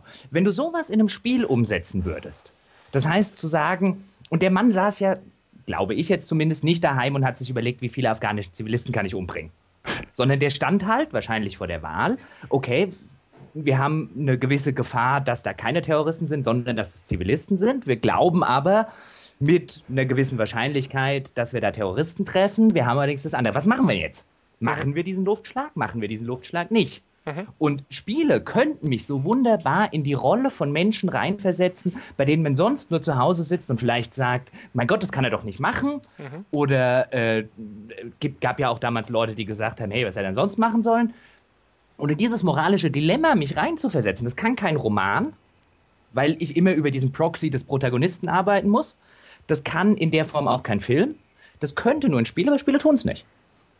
Ja, das sieht man übrigens aber auch, äh, ganz interessant, wie selbst die, die kleinste staatliche Einflussnahme teilweise äh, solche Dinge unterbinden kann. Ne? Also, denn man weiß ja, zum, zumindest in Deutschland ist es ja so, dass Spieleentwickler immer noch um ihre Akzeptanz in der Gesellschaft fürchten, das Gefühl haben, ein falscher Schritt und sie, wir haben wieder die Zeit der Killerspiele-Debatte heraufbeschworen. Will nicht sagen, dass das jetzt tatsächlich ein großer oder ein Urgrund oder sonst was sei, aber das ist tatsächlich ja was, was man hier immer wieder als Befürchtung den äh, Leuten anmerkt, dass sie denken so, boah, wenn ich mich zu viel traue, wenn das, wenn, wenn es in dem Spiel irgendwo äh, zu viele Grenzen überschritten werden, dann kommt das äh, Mittelalter der gesellschaftlichen Akzeptanz wieder. Ja, äh, kann man durchaus sagen, ist ja auch durchaus nicht falsch, aber dann muss man eben sagen, hätten Filmemacher und Autoren jemals äh, durch die Bank weg so gedacht, wie das gerade eine Filmindustrie tut, dann hätten wir nie auf einer künstlerischen Ebene irgendwelche mittelalterliche Gesellschaftsdenker aufgebrochen. Man hätte man in den 60er Jahren so gedacht, dann wäre halt nie irgendwie ein Film über Homosexualität oder überhaupt nur Sexualität entstanden. Ja. Da hätte man gesagt, oh mein Gott, wenn ich den Film heute drehe, uh, dann gibt es wieder eine komplette gesellschaftliche Debatte, in der stellen mich dann an, äh, irgendwelche Leute als den Untergang des christlichen Abendlandes dar. Ne, ne, ne, ne, ne. Was ja auch schön ist, wenn, das, wenn, du, wenn du dir diese Debatten um Filme in den 60ern, Literatur in den 60ern anguckst, auch, auch Leute, die ja heute irgendwie gefeiert werden oder gefeiert wurden, wie so ein Reich Ranitzky, wenn du dir da manche seiner, seiner Kritiken anguckst, schlägst du dreimal die Hände über dem Kopf zusammen und denkst dir, was war denn das für ein reaktionärer Typ? Ja. Ähm, wo du halt merkst, wie gesellschaftlich verankert das so damals war, so nackte Brüste zeigen, ernsthaft, das ist doch einfach nur frivol und äh, äh Effekthascherei, wo man heute sagen würde, ja, ja, ich meine, warum nicht? Denk, denk, an noch früher zurück, wenn so Filmküsse noch mit zusammengepressten Lippen erfolgt sind und am besten noch mit Zellophanfolie dazwischen. Ähm, das ist natürlich eine Evolution und du hast natürlich völlig recht, wenn es nicht zwischendrin irgendwo mal die Leute mit Eiern gibt, die sagen, da scheiße ich drauf, ja, das wird so oder so gemacht und ich mache es vielleicht auch sogar gerade deswegen, äh, dann gibt es natürlich da keinerlei Vorwärtsbewegung. Und, und das ist jetzt der, der Gegenpunkt dazu, ne? also ich, äh, weil ich nämlich nicht jetzt hier das, das Märchen, haha, den Mythos der armen, vom Staat unterdrückten Entwickler oder so dabei großartig in die Welt setzen möchte. Ähm, das ist eigentlich die B-Seite zu meinem ersten Punkt, von wegen die Publisher, die Bösen. Ne? Äh, wenn, ich, wenn man sich mit Entwicklern unterhält, dann ist ja die Erfahrung erstens künstlerischer Anspruch meistens nicht feststellbar. Ich weiß nicht, ob wir das hier, wir haben, wir mhm, haben. Ich glaube, das hatten wir auch schon. Hatten mal. wir auch schon mal drüber. Auf jeden Fall, dann fasse ich mich da ganz kurz. Ne? In, in, in Interviews, wenn du einem Entwickler Fragen stellst, die sich auf diese künstlerische Ebene äh, beziehen. Also wenn es dann darum geht, was haben sie sich denn dabei gedacht und ah, ist das vielleicht so gemeint? Und ich interpretiere mal, was sie da tun und ich äh, äh sehe eine Aussage in ihrem Werk, dann kommt sehr häufig in erschreckend vielen Fällen nichts gar nichts, mhm. ja. Und wenn du Fragen stellst, wie diese Frage, die wir vorhin formuliert haben, nämlich genau sowas wie, sagen Sie mal, in Ihrem Weltkriegsshooter, wieso kann man eigentlich nicht mal die deutsche Seite spielen? Ja, dann gucken sich ja alle mit großen Augen an. Oder wenn du sagst, was ist denn äh, mit den, mit den ganzen äh, hier, ne, Gräueln und so, Holocaust passierte ja auch irgendwo zu der Zeit ungefähr in der Gegend, wo ihr Spiel stattfindet, ne? Sieht man davon was? Dann heißt es nein. Und die, die Standard, ich nenne es mal Ausrede, des Entwicklers ist, ja, das Spiel muss ja Spaß machen das ist der gesetzte Punkt, der, der mir wirklich, wirklich, wirklich immer wieder begegnet ist als, als Antwort auf solche Fragen war, es, ist, es würde ja dann keinen Spaß mehr machen. Das ist ein dummer Punkt. Ja, natürlich es ist es ein so dummer ein Punkt.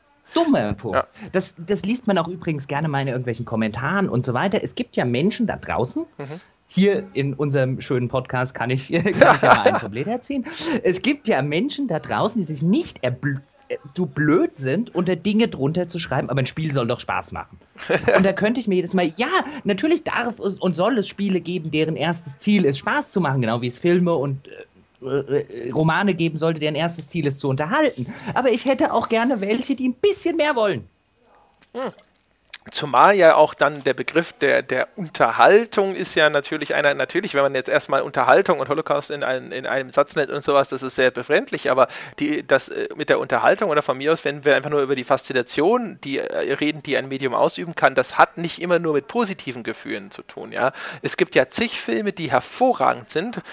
Kennst du mein Lieblingsbeispiel ist ja immer Requiem for a Dream. Das ist ein Film, den ich absolut hervorragend finde den ich als Deine, ich DVD. Muss unterbrechen. Deine Qualität wird gerade eine Katastrophe. Oh, das ist ja schlimm. Aber meine Qualität zeichne ich auf meiner Seite hier auf. Also solange du mich verstehen kannst, ist alles gut. Äh, ich verstehe dich ein bisschen abgehackt. Okay. Hm.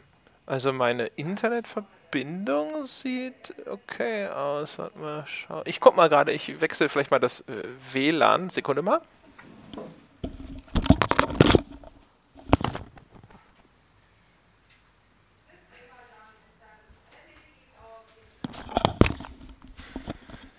Moment. Da startet was, das nicht starten soll. Jetzt wirst du aber besser. Ja, Moment, Moment, Moment. Hoffentlich gleich noch besser. Es kann sein, dass die Verbindung hier im Skype kurz abreißt. Moment.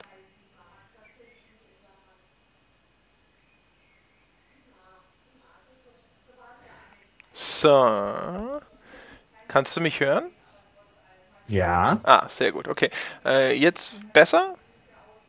Hm, wir müssten wahrscheinlich ein bisschen weiter quatschen. Äh, ja, also bla bla bla bla bla und so. Äh, kriegen wir das im fertigen Podcast eigentlich raus? ich, äh, muss das dann, ich muss dann halt diese Passagen rausschneiden. Das sollte aber eigentlich gehen. Äh, ich muss dann nur halt nur gucken, dass ich wieder entsprechend einsetze. Äh, wo war, äh, genau, ja, okay. Dann äh, würde ich jetzt einfach bei dem Requiem for for the Dream Teil wieder einsetzen. Nee, du bist immer noch, du bist immer noch abgehackt. Immer noch abgehackt? Seltsam. Ja, du bist immer mal kurz für so, für so, also ich meine, wenn es ja. bei dir vernünftig aufgezeichnet wird, ich kann ja. mir dann ja zusammenreimen, aber ich würd, äh, was du sagen wolltest, aber ich würde sowas halt ungern zuhören. Nee, nee, nee, nee, wie gesagt, also bei mir auf meiner Seite, das muss irgendwas mit dem Internet sein. Ich habe keine Ahnung, woran es liegt gerade. Okay, äh, dann machen wir weiter. Wie gesagt, ich kann mir ungefähr denken, was du sagen ja. sagen willst. Aber dem zuzuhören ist halt irgendwie. Ja, das glaub nee, glaube ich. Also die Waveform, die aufgezeichnet wird, sieht völlig normal aus. Okay. Dann, äh, ja, warte mal. Ähm, genau. Ja, also das, äh, das Beispiel, das ich ja das ich da immer wieder bringe, ist ja, das ist ja Requiem for a Dream, ist ja ein Film, den ich persönlich fantastisch finde, der wirklich, wirklich hervorragend ist, aber den ich mir, ich habe mir damals sofort die DVD gekauft, nachdem ich ihn gesehen hatte. Und ähm, habe ihn seitdem vielleicht ein oder zweimal gesehen, weil jedes Mal ich mir denke so, boah, wenn ich mir das anschaue, danach fühle ich mich total scheiße, ja, und da lasse ich, da lasse ich dann wieder die Finger davon. Aber das ändert ja nichts an meiner Bewunderung und für den Film und auch nichts daran, dass ich extrem froh bin, dass es den gibt. Und ich würde ihn auch jederzeit ich würde mir, würde mir noch dreimal wahrscheinlich kaufen, einfach nur, weil ich ihn so gut finde und weil ich ihn haben und besitzen möchte. Ist natürlich auf der anderen Seite gleich das Gegenbeispiel, wo der Hersteller sagt, siehst du, genau deswegen machen wir sowas nicht, ne? weil die Leute dann, äh, die kaufen unser Zeug, weil sie sich gut fühlen wollen und so weiter und so fort. Aber, ja, aber das ist doch verlogen. Ja, natürlich ist Ich meine, so funktioniert die Welt nicht. Ich, ein anderes Beispiel, äh, ich stimme dir völlig zu bei, bei Requiem for a Dream, ein anderes Beispiel wäre zum Beispiel, hatte ich glaube ich vorher schon erwähnt, den Pianist von Roman Polanski, den ich brillant finde. Und natürlich macht der Film keinen Spaß. Das soll er auch nicht. Ähm, aber der Film unterhält auf eine sehr, also ich benutze jetzt das, den, den, den Begriff unterhalten nicht im Sinne von, ich sitze davor und lache mich über äh, äh, die Warschauer Ghetto-Szenen tot, sondern im Sinne von, nach zwei Stunden kommt es mir nicht vor, als hätte ich gerade irgendwie zwei Stunden einen langweiligen Film geguckt. Ähm, und ich finde es so wichtig, wenn ein Medium, das Kunst sein will, sowas besitzt. Ja. Aber Spiele, Spiele besitzen das bestenfalls in irgendeiner Indie-Ecke. Ja, und, und selbst da ist ja auch so ein bisschen, ne, da, da scheut man sich ja auch so ein, so ein wenig. Äh, genau, da, die, die wirken nur so progressiv, weil eben der Rest so reaktionär ist. Wenn ich jetzt zum Beispiel in eine, in eine Film-Indie-Ecke gucke, ein Film, den ich brillant finde, ist von Todd Solondz äh, Happiness. Aha. Da muss man sehr vorsichtig sein, wenn man dem empfiehlt und wenn man dem zeigt, weil da gibt es zum Beispiel Szenen, wo sich der, der pädophile Vater mit äh, seinem kleinen Sohn unterhält und der kleine Sohn ihn fragt, warum er denn ihn nicht missbraucht, ob er ihn denn nicht lieb hat. Ja. Und das ist halt, das ist halt, also der, das ist halt jetzt so ein bisschen so, so, so, so ein Arthouse-Kino, mhm. das gewissen Leuten gefällt. Ich finde den total super wegen genau so was. Also da sitzt man davor und, und, muss beinahe, wegen der Absurdität der Szene, wie sie dargestellt ist, musst du beinahe lachen und das Lachen bleibt dir im Halse stecken, mhm. wenn du dir überlegst, worum es in dieser Szene eigentlich geht. Und dass das ähm, theoretisch vielleicht sogar nicht mal ganz unrealistisch sein könnte, einfach, ne? Genau. Aus der Situation raus. Und das sind halt so, so Subject Matters, an die trauen sich meistens auch nicht mal die Indie-Spiele dran. Ach, bei, bei weitem nicht. Indie-Spiele, wenn es äh, darum geht, äh, sage ich mal, jetzt quasi gegen, gegen Konventionen zu verstoßen, gewagt zu sein oder sogar provokativ zu sein, wo tun sie das denn? Jetzt können die, können die Leute sagen so, ha, Peschke, das Hatred, das du gebasht hast, ne, das ist provokativ. Ja, das äh, ist es. Ne? Ja, das ist so provokativ wie ein Vorschlaghammer. Genau, ja. Und auch genauso subtil. Ja, und vor allem, aber da, wenn, wenn hinter diesem Ding tatsächlich äh, erkennbar der Wunsch stünde, das zu tun, worüber wir hier sprechen, ja, also hier sich ein Aufbegehren gegen gesellschaftliche Normen oder ein Erforschen der Psyche eines Massenmörders oder sonst irgendwas, dann hätte ich dem Spiel garantiert eine andere Meinung entgegengebracht, als wenn ich nicht das Gefühl hätte, da sitzt jemand und versucht halt den ältesten PR-Trick für Indie-Entwickler der Welt, nämlich die übertriebene Gewaltdarstellung aus dem Keller zu holen, ja, mit dem auch schon Postal und sonst was sich in die Schlagzeilen manövriert hat. Und äh, wir reden ja nicht darum, dass jetzt die Provokation um der Provokation willen das ist, was diesem Spiel fehlt, um endlich zum Kunstmedium Nein, aufzusteigen. Um, um, Gottes Willen. Aber auch da hast du dann wieder Kommentatoren, äh, wo ich jetzt auch wieder sagen würde, die es nicht zu blöde sind, sowas drunter zu schreiben wie, nee, hey, Filme machen doch zum Beispiel auch Natural Born Killers. Ja. Wo ist denn da jetzt das Problem? Und wo, wo ich mir dann so denke, okay, im Gegensatz zu diesem Hatred, du hast offensichtlich gerade nicht verstanden, worum es Oliver Stone bei Natural Born Killers ging. Und ich bin nicht mal ein großer Fan von Natural Born Killers. Und du hast den Film offensichtlich auch nicht gesehen, weil ehrlich gesagt, also, weißt du, gemessen an seiner Reputation, das, was tatsächlich in dem Film dann geschieht, ist ja also aus heutiger Sicht ist es ja schon fast in Anführungsstrichen ein harmloser Film. Also erstens habe ich den Film gesehen. Nein, nein, ich äh, rede jetzt für den, den fiktiven Kommentator. So. Ja. ja, da geht es aber, weiß ich nicht mehr wegen der Gewaltdarstellung und so weiter, sondern es geht ja auch dann um äh, äh, Massenmörder und äh, da war ja auch so ein bisschen eher die, der Tenor der Diskussion, dürfen die denn als sympathisch und äh, lustig und so weiter dargestellt werden. Und ich, ich fand halt letztlich den Film äh, ich glaube, Stone hat es damals ein bisschen versaut dadurch, dass er, er, das Ganze zur Karikatur gemacht hat. Und das hat dem Ganzen den Impact völlig rausgenommen. Mhm. Ähm, weil ich, ich finde, die grundlegende Frage, kann eigentlich so ein, so ein äh, Massenmörder, äh, Serienkiller, was auch immer, können die eigentlich sympathisch sein? Die finde ich ja eine ganz spannende. Das zum einen. Zum anderen ist es ja auch ein bisschen vermischt mit dieser Medienkritik in dem Film. Ne? Das ja. Äh, verwässert diese Aussage, die dann ja die, die eigentlich provokative ist, nochmal zusätzlich, weil ansonsten ist es ja so, also es ist jetzt nicht wie Wag the Dog, aber es geht auch so ein bisschen in diese Richtung, weißt du, ist die, die Medien, die beide Stars erst machen, sozusagen, und welche Mitschuld mhm. tragen sie und das Klima in der Gesellschaft, wo alle nach Sensationen gieren, la la la la la. Genau, aber leider Gottes ist der Journalist, der die ganzen, der, der die ja äh, verfolgt, um, um äh, äh diese Story zu haben, ist eine völlige Karikatur Karikatur eines Journalisten. Ja, auch die Inszenierung des Films ist ja teilweise geradezu comichaft. Aber trotzdem gibt es Spiele, die auch nur in diese Nähe kommen? Nö. Gibt es Antikriegsspiele? Nö ja, die Leute würden jetzt vielleicht das äh, Spec Ops äh, äh, ins Feld führen wollen, aber das Spec Ops hatte echt die besten Absichten, aber mhm. hat dann eben im, äh, in den entscheidenden Momenten wahrscheinlich äh, dann doch eben nicht den Nerv gehabt, das tatsächlich durchzuexerzieren. Und ich finde, Achtung, wieder Spoiler, ich finde halt auch noch das Ende. Das Ende macht davon, macht es ja alles wieder kaputt, weil der dass all diese ganzen moralischen Zwickmühlen, in die es dich steckt, werden ja aufgelöst am Ende mit, ja, du bist leider irre. Mhm. Ja. Äh, und das ist so. Hm. Das war halt, äh, was, also ich glaube immer noch, ihr Grundfehler war, sich an, äh, an Heart of Darkness zu äh, orientieren. Weil ich finde, äh, muss dazu sagen, ich finde Heart of Darkness scheußlich. Das also, Buch oder eine, den, die, also Apocalypse Now? Apocalypse Now finde ich nicht scheußlich, okay. aber Apocalypse Now macht genau das Richtige, nämlich das aus dem Roman rauszunehmen, was funktioniert, mhm. und das wegzulassen, was nicht funktioniert. Außer wir reden über die Redux-Fassung. Hast du die äh, mal gesehen? Apocalypse, Apocalypse Now Redux, wo diese glaub, ganze. Ich irgendwo auf DVD rumfliegen. Ich habe das mir im Kino angeschaut damals und da ist jetzt diese ganze endlose Szene, wo sie in diesem dieser Farm oder was das war mit diesen Franzosen sind und. Oh, ja. Ähm, und ich glaube halt, dass, dass das große Problem war, ähm, bei Apocalypse Now, genauso wie bei Heart of Darkness, geht es ja eigentlich darum, wie man außerhalb dieser zivilisatorischen Grenzen an, äh, in den Wahnsinn gerät. Mhm. Und auch um die Frage, ob das tatsächlich Wahnsinn ist. Mhm.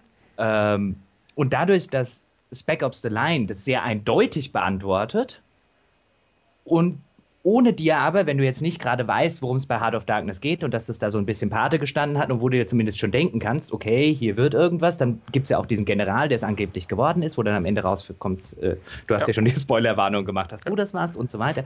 Das ist halt so ein cheap Plot-Twist, der alles kaputt macht. Ja. Ja, das find, fand ich auch. Also das fand ich äh, völlig äh, absurd, ja. Also auch so ein war alles nicht echt Ding irgendwie äh, sehr, sehr merkwürdige Entscheidung, da sich selber so äh, den Saft abzudrehen. Und es fehlt ihm natürlich auch äh, im Vergleich zu Apocalypse Now so ein bisschen der, der reelle Hintergrund, wenn man so will. Ne? Dadurch, dass Apocalypse Now so vor diesen ganzen reellen Kriegsereignissen stattfindet, die man so im Hinterkopf hat, wenn man das sieht, ja, und dann ein bisschen auch quasi kommentiert, was oder reelle Ereignisse quasi durch die Handlung kommentiert, das fehlt, finde ich, dem Spec Ops ein bisschen, weil es so entfremdet ist durch dieses extrem fiktive Szenario, weißt du, mit Dubai, mhm. da Sandsturm und sonst irgendwas. Das ist natürlich vermutlich da im Mittleren Osten angesiedelt, um halt auch so ein bisschen in Richtung Irakkrieg und so weiter zu gehen, aber es ist halt sehr weit weg. Und ihm fehlt vor allen Dingen Marlon Brando. Das sowieso also, natürlich. Wenn du, ja. wenn du nimm, nimm Apocalypse Now Marlon Brando weg und setzt einen mittelmäßigen Schauspieler rein, du hast einen schlechten Film einen erheblich schlechteren zumindest. Ich meine, ich würde, würde, nicht, würde nicht sagen, also ich meine, da, da setze ich mich jetzt sag, in die Nesseln oder sage wieder was Kontroverses. Ich finde den Film an sich mhm. in vielerlei Hinsicht nicht gut. Von der, von der Filmrichtung. Der hat viel zu viele Längen, der hat viel zu. Aber der hat halt mit, mit, mit Brando eine dermaßen Bühnenpräsenz wenn er denn dann mal auftaucht, dass er alles rettet, was davor vielleicht nicht ganz so gut gelaufen ist. Also, also der, der, der trägt den Film mit einem solchen Gewicht, äh, wie du es selten erlebst bei, äh, bei Filmen. Und dem nachzueifern ist schwierig, wenn du ein Medium hast, das das nicht rüberbringen kann. Das stimmt, ja. Ich würde ja, also ich gebe dir recht äh, mit, mit dem Brando deswegen, weil ja natürlich der ganze vorige, sehr lange Teil des Films auf diesen Moment hinarbeitet. Mhm. Ja? Und dass du hättest wahrscheinlich den gleichen Effekt wie bei Spec Ops, dass das alles wie ein Kartenhaus in sich zusammenfällt, wenn da nicht am Schluss dieser Mann wäre, der all das einlösen kann, was das Spiel dir, äh, beziehungsweise der Film dir genau. hier vorher du, alles versprochen du, dem hat. Du halt, dem du halt die Rolle oder dem, dem du das halt abnimmst. Ja. Ich meine, er muss, ich glaube, er hat eine, eine verdammt undankbare Rolle. Ähm, wo du relativ gegen Ende erst kommst und halt, wie du richtig sagst, das alles einlösen musst. Und der ganze Film zeichnet ja schon so eine Larger-than-Life-Figur vorher mhm. mit diesem Colonel Kurtz. Ja. Und du, du, du, malst dir ja schon aus, was könnte das für einer sein und oh, total irre und ne, ne, ne, ne. ne. Und dann musst du es schaffen, das schauspielerisch so rüberzubringen, dass es nochmal einen draufsetzt über meine eigenen Erwartungen als Zuschauer. Und das kann ein Spiel nicht leisten. Und ich glaube, deswegen haben sie sich vielleicht auch überlegt, ob sie diesen Cheap-Plot-Twist nehmen. Du bist es gewesen. Ich glaube, dass es äh, äh, vielleicht äh, eher dem, dem Zeitgeist der, der Plot-Twists geschuldet. Man hat ja das Gefühl, dass heutzutage eine Geschichte, die einfach straightforward erzählt wird und eine, nicht einen Plot-Twist beinhaltet, äh, da, da schauen alle drauf und sagen so, ja, können Sie das nicht? Sind Sie dazu nicht in der Lage, hier nochmal eine 180-Grad-Wendung irgendwo aus dem Hut zu zaubern, ja. Wobei ich das ja tatsächlich eine Sache finde, das käme jetzt auf einen äh, äh, meiner nächsten Punkte. Ich meine, wir haben jetzt, glaube ich, eine Stunde mit äh, zwei Punkten zugebracht. Ja, ähm, ja, ja. Das ja, das ja, das ja eine ganz interessante Sache fände. Ähm, vielfach fehlen mehr Plot-Twists bei Spielen, was aber daran liegt, dass die Geschichten so dermaßen 0815 sind, dass ich wenigstens hoffe, dass am Ende noch ein Twist kommt, der sie interessant macht. Ich glaube, aber ich glaube, du verkennst, dass da häufig Twists kommen. Du, das, du übersiehst nur sie nur, weil du sie schon alle vorhergeahnt hast. Ja? Überleg doch mal. Also, ich, Call of Duty und sonst was, hier, das ist doch hier Plot Twist 1000. Nein, er ist, weißt du, aber, aber halt so von der, äh, von 24 ab der vierten Staffel wollt, halt, weißt du? Es sagen, gibt einen Undercover-Agenten? Nein. Wer ist der Maulwurf? Ja. Ein Verräter in unseren Reihen? Das Nein. ist unmöglich. Aber wir hatten schon vier. Unmöglich. Unmöglich kann nicht. Auf die Idee ist hier noch keiner gekommen. Ich lege für jeden meiner Mitarbeiter die Hände ins Feuer. Aber das hast du bei den vier Verrätern vorher auch schon gemacht. Du hast keine Hände mehr. ja, genau. Das wollen wir mal sehen hier. Okay, ich würde sagen, ähm, lass uns noch einen deiner Punkte, weil du bist dran, anreißen. Ja. Ähm, und dann machen wir die nächsten in der nächsten Folge. Oh, okay, okay, okay. Weil sonst, äh, sonst bilden wir die Leute da draußen jetzt ja zwei Stunden am Stück und äh, man muss ja auch immer vorsichtig sein, dass man sein Pulver nicht zu früh verschießt. Ja, man darf ja auch das Fassungsvermögen nicht überschreiten. Nein, genau. ich glaube, also wer uns zuhört, hat ein so großes intellektuelles Fassungsvermögen, weißt, es ist alles sehr viel reinkippen kann. Alles Fässer ohne Boden. Insbesondere, wenn sie genug Bier dazu trinken. In der Tat, in der Tat. Ja, was nehme ich denn dann? Ich hätte tatsächlich einen, der, der, der glaube ich, äh, ich habe einen, der ist sehr, sehr banal, der passt sehr gut, der ist auch schnell abzuhandeln. Aber vielleicht kann man da trotzdem, weiß ich nicht, aber das ist kein guter Cliffhanger. Ähm, dann also ich pass auf. einen Cliffhanger am Schluss. Ich, Wenn wir jetzt deinen ja. banalen nehmen, mache ja. ich, mach ich noch einen Cliffhanger für den Schluss, worüber wir beim nächsten Mal reden können. Okay, dann mache ich, mach ich schnell. Und zwar ein typischer, ein, ein Mythos, etwas, das seit Jahren kolportiert wird. Ich habe es vor kurzem erst wieder gelesen. Spiele machen ja inzwischen mehr Geld als Film und sind inzwischen größer als der Film. Und das ist schon seit Jahren Bullshit, weil immer und immer und immer wieder der, der, der Kniff herangezogen wird, nur mit dem Kino-Box-Office zu vergleichen, also nur einem von gefühlten drei Milliarden Kanälen, auf denen Filme verwertet werden. Und es war schon immer so, wenn man den DVD-Markt hinzurechnet, die TV-Rechne hinzurechnet, die äh, inzwischen wahrscheinlich digitalen Netflix sonst was Rechte hinzurechnet, die Videotheken und was auch alles da sonst noch. Ich glaube, Videotheken gibt es nicht mehr. Ja, dann sind das inzwischen die Netflixe, ne? aber ich meine, frühere, zu früheren Zeiten, wie gesagt, das ist seit tausend Jahren im Umlauf, diese Behauptung, ja, dann stimmt das nicht und Äh, äh, vielleicht das äh, nochmal zu, zugunsten der Diskussion. Äh, ich würde auch behaupten, Spiele sind im, äh, in puncto ihrer gesellschaftlichen Relevanz, jetzt nicht nur wegen Kunst, sondern auch in der Art, wie sie in der Gesellschaft verankert sind, wie darüber gesprochen wird, wie viele Menschen sie äh, konsumieren und so weiter und so fort, nicht annähernd auf dem Niveau des Films. Ja, zumindest, also gesellschaftlich ja, wobei ich glaube, das wird sich ändern, äh, sobald die ganzen Generationen erwachsen sind, die mit Spielen genauso selbstverständlich aufwachsen wie mit Filmen.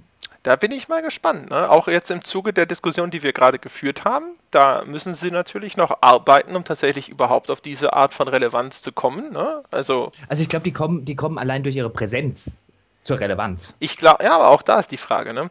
Die, den Spielen fehlt ja sozusagen dieser zweite, dritte, vierte Verwertungskanal. Ja, es gibt ja nur kaufen und spielen und sowas, ne? Es gibt ja nicht noch den, das Fernsehen und sonst irgendwas. Klar, inzwischen kann man sagen, es gibt von mir aus digital oder sonst was. Also es gibt verschiedene Vertriebskanäle, aber die alle immer dann das gleiche Produkt quasi mitbringen. Ähm, und du hast halt auch noch Spielepreise, ja, also Filme äh, machen ja deswegen in, an der Kinokasse weniger als die Spiele. Nicht, weil mehr Leute Spiele kaufen, als sie Filme sehen, sondern einfach nur, weil Spiele sechsmal teurer sind als so ein Kinoticket.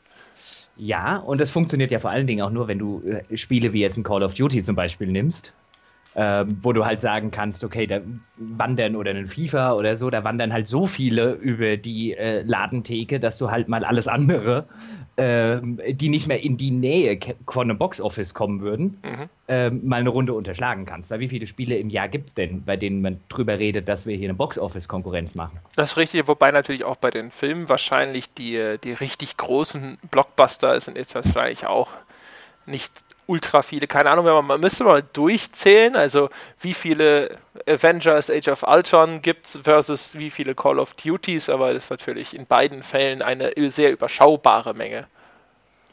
Ja, und äh, was du vor allen Dingen auch noch hast, ist, ähm, selbst wenn du aufs Gleiche nur irgendwie Box Office und so weiter guckst, dann hast du ja den ganzen, den ganzen Spaß mit äh, Regisseuren, Schauspielern und so weiter als, als Medienfiguren. Mhm. Hast du ja bei Spielen nicht. Ja. Also da steckt ja noch viel mehr Geld hinten dran im Hinblick von, äh, äh, wie diese, wie die Leute, die du dort groß machst, danach dir auch Kohle bringen, einfach nur durch ihren Bekanntheitsgrad. Ja, und auch da wieder natürlich, wenn wir jetzt über, äh, über gesellschaftliche Prä oder mediale oder wie auch immer die Präsenz des Mediums innerhalb der Gesellschaft sprechen, ist auch da natürlich. Ne?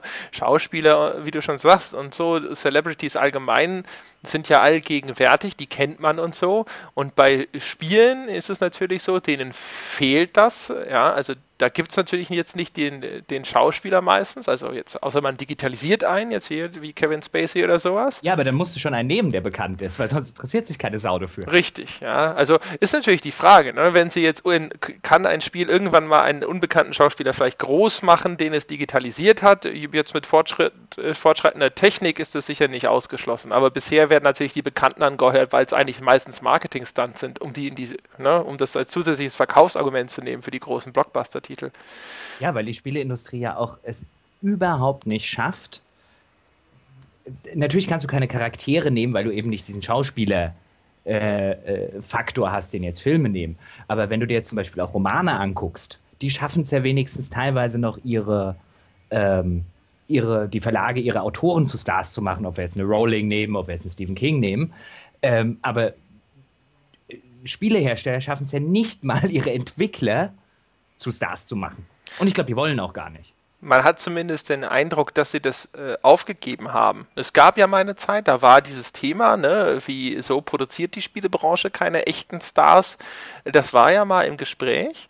Übrigens, witzigerweise ist es auch in, so aus der, der, Hochzeit dieses leichten Minderwertigkeitskomplexes der Spielebranche mhm. gegenüber den ganzen, ganzen großen, genau. ne, also insbesondere gegenüber ja auch der Filmbranche. John Romero und unseren ja. Warren Spector und unseren Richard Garriott. Ja, äh, daher kommt meiner Meinung, nämlich auch, äh, Meinung, meiner Meinung nach auch dieses, dieses verfälschte äh, Schwanzvergleichen mit der Filmindustrie, wo man immer so tun will, als sei man ja inzwischen viel größer und relevanter, ja, weil sie ewig im Schatten der Filme standen und auch immer noch stehen in vielerlei Hinsicht, ja, dass man da immer so getan, dann hat man sich halt groß gerechnet, indem man halt einfach mhm. den Vergleichsmaßstab auf diesen einen Kanal angewandt hat und gesagt hat, jetzt und sind wir größer man hat sich ja nicht nur groß gerechnet, man hat ja damals die Zeit, ich meine, diese ganze Iron Storm-Geschichte in, in Texas, in mhm. Austin waren die, glaube ich, oder? Ja.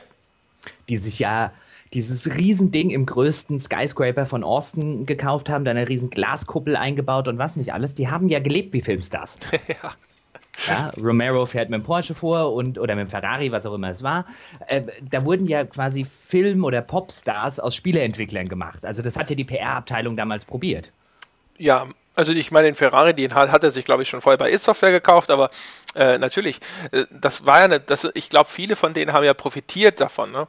Du erinnerst dich an American McGee, dass Electronic Arts seinen Namen damals auf die Packung geschrieben hat, auch in dem Versuch, da äh, irgendwo einen, einen Star zu kreieren. Der Name, dachten sie, sei den Leuten ein Begriff, weil der ja auch an Doom, glaube ich, mitgearbeitet äh, hatte damals, ich, noch als Level-Designer, wenn ich mich nicht irre. Aber auch das äh, ist ja dann fehlgegangen und dann irgendwann haben die Publisher ja eher die andere Richtung eingeschlagen und hat, haben versucht, nur ihren Brand zu promoten mhm. und die Entwickler wieder klein zu halten. Das ist übrigens spielhistorisch eine ganz interessante Geschichte, weil das so ein Zyklus ist. Das ging ja damit los, dass die ganzen Entwickler von den äh, Herstellern komplett der Öffentlichkeit entzogen wurden. Ja? Bei Atari und so gab es ja eine Zeit, wo Credits verboten waren, wo man sogar die Adresse der Entwicklungsstudios geheim gehalten hat, weil man Angst hatte, dass die abgeworben wurden, ja, weil das damals mhm. ja auch noch äh, einen handwerklichen Teil hatte, wenn man so will. Also die haben ja teilweise sogar die Platinen entworfen, auf denen diese Spiele dann liefen. Und die Leute, die das besonders gut konnten, konnten also Dinge hervorbringen, die einfach andernfalls völlig unmöglich gewesen wären, ja. Und dann gab es ja diese Gegenbewegung, wo die Entwickler sagen, wir wollen aber diese Credits, wir wollen die Anerkennung für unsere Arbeit auch einstreichen und ulkigerweise ist ja Activision aus dieser, diesem Bruch entstanden. Das äh, sind damals ja auch Leute, die, die, die quasi, ich glaube auch von Atari weggegangen sind, mhm. weil sie gesagt haben, das, das muss aufhören und genauso wie Electronic Arts damals gestartet ist mit diesem Anspruch, den Entwicklern endlich diesen Platz in de, im Rampenlicht zu bieten, äh, den sie verdient haben. Beides Firmen, die genau diesen Gang inzwischen wieder äh, rausgenommen haben und jetzt Brand First Promotion machen. Aber interessanterweise, das ist ein sehr guter Punkt, den du aufgreifst, hast du genau das auch bei Filmen. Dieses Zyklische hm. mit, mit den Autoren. Du hattest ja eine Zeit lang, bis in, die, bis in die 80er Jahre hinein, hattest du ja auch bei Filmen dieses große Autorenkino. Mhm. Und dann gab es ja diesen riesen Cut damals mit Heaven's Gate von äh, Michael Cimino, mhm. der vorher den Deer Hunter gemacht hat und irgendwie überraschenderweise lauter Oscars dafür kassiert hat. Und dann hat der Heaven's Gate diesen komischen Western gemacht, mhm. der einer der größten Filmflops aller Zeiten ist. Weil äh, sau viel Kohle reingesteckt und äh, nach allem, was man sagt, hat der dann irgendwie angefangen noch, äh, äh dann mussten irgendwie drei Tage wurde nicht gedreht, weil die Wolken am Himmel nicht gefallen haben und äh, was es da alles nicht für Stories gibt. Mhm. Hat, war ein riesen kommerzieller und Kritikerflop ich glaube, irgendwie ein Kritiker hat damals, ich glaube, New York Times oder irgend sowas äh, geschrieben, der Film sei wie eine drei Stunden Vorführung durchs eigene Wohnzimmer. ich immer noch ein super, äh, ein super Satz finde. Aha. Und damals ist, sind ja alle Filmstudios hingegangen, haben diese ganze Autorengeschichte so mit den Rechte für die Regisseure, was sie alles dürfen, über Budget gehen und so weiter, rigoros zusammengestrichen. Äh, und dann kam so Ende der 80er bis in die 90er hinein, kamen eher diese Franchise-Filme. Aha. Da hattest du die ganzen Robocops oder auch Terminator oder so, wo man dann halt eher eine Franchise um den, um den Namen gebaut hat, statt um die Regisseure. Ja. Ähm, und erst Ende der 90er, 2000er rein kam dann wieder das Autorenkino ein bisschen auf. Und wenn du dir jetzt die Filmindustrie anguckst, geht es wieder in die Brand-Richtung. Ja, total. Jetzt gibt es die, ganze, die ganze Marvel und Transformers und so weiter. Und es ist eigentlich auch vollkommen Schwanz, wer da Regie führt. Und wer da, wer da von den äh, äh Hollywood-Schnepfen und Hollywood-Bows, diese wahrscheinlich in irgendeinem unterirdischen Labor in Tadschikistan klonen, äh, wer da jetzt die Hauptrolle spielt, ist eigentlich total für Narsch. es geht um den Brand. Ja. Ja, äh, um, die, um, die, um die eingebaute Fanbase. Weil alles, alles das, was wir beim letzten Mal, wir haben ja schon mal drüber geredet, werden AAA-Spiele und so weiter immer äh, schlechter und sind die jetzt total scheiße und so weiter. Man muss ja dazu sagen, im Vergleich zu Hollywood steht die Spieleindustrie echt noch gut da. Weil was da mittlerweile nur noch für kommerzialisierter Scheiß rausgehauen wird, so weit sind wir noch nicht. Ja, also äh, vor allem, also da ist das ja so verinnerlicht. Ne? Also du, ich sehe Filme, wo ich mir denke so, ach guck mal, das fand ich jetzt nett, das war mir neu. Endlich mal so ein Ding, was nicht auf einem und dann siehst du schon so based on the comic series by next so, ah okay, es war, es hm. basierte nur auf einer obskuren Comic-Serie diesmal. Gerade, gerade haben sie Comics entdeckt ähm, und ich glaube auch da wirst du wieder diesen Zyklus haben, dass du dann äh, vielleicht in zehn Jahren hast du dann wieder das große, äh, das große Regisseurkino. Aber du siehst, ja, du siehst ja sogar bei den, du siehst ja sogar bei den, bei den Regisseuren. Jetzt nimmst du zum Beispiel einen, einen James Cameron. Mhm der mal eine Zeit lang ein riesen Hollywood-Star war, der hat ja auch mit seinem Avatar genug Geld verdient. Aber der, wenn du dir Avatar halt anguckst und selbst ihn mit Titanic, den ich jetzt nicht als sonderlich großartigen Film äh, äh, vergleiche. How dare you? Das, How dare das, you, Sir? das war Kohlemachen-Kino. Avatar und in dem, in dem oh. totalen Versuch, einen Brand zu erstellen. Avatar ist so streamlined, so entsetzlich. Ja. Oh. Ah, furchtbar all, alles, äh, die, all, also auch, auch Titanic ist äh, in vielerlei Hinsicht ein sehr berechnender Film, aber alles, was er da richtig gemacht hat, hat er bei Avatar falsch gemacht. Genau. Also Avatar war halt weg von dem Autoren hin zu wir versuchen einen Brand zu machen. Also da war garantiert der, der Plan von vornherein, machen wir irgendwann einen zweiten Teil, wir machen ein Spiel zum Film, wir machen eine Kooperation mit McDonald's und dieser ganzen Mist. Ganz sicher. Und äh, ich verkaufe mein neues Kamerasystem in äh, alle Herren Länder, nicht zu vergessen. Äh, unbedingt. Ja. Und 3D und sonst was. Beim, äh, ich finde, wir sollten zum Ende dieser Sendung kommen, ja. einfach weil ich kein Bier mehr habe, der Kühlschrank zu weit weg ist. Ich muss den Kühlschrank dringend in die Nähe des Headsets bewegen. Ja, du solltest auch, äh, du solltest deinen Cliffhanger raushängen. Ich lassen. sollte meinen Cliffhanger, wir hatten es vorher schon angesprochen, ich habe auf meiner Liste stehen, ich zitiere jetzt einfach wörtlich, unter dem Oberbegriff äh, äh, Mythen der Spieleindustrie. Mhm. Spiele machen, Klammer auf, nicht, Klammer zu, gewalttätig. Oh, das ist die erste Doppelung? das habe ich auch. Ja, und um, also um es kurz nur anzureißen, mhm.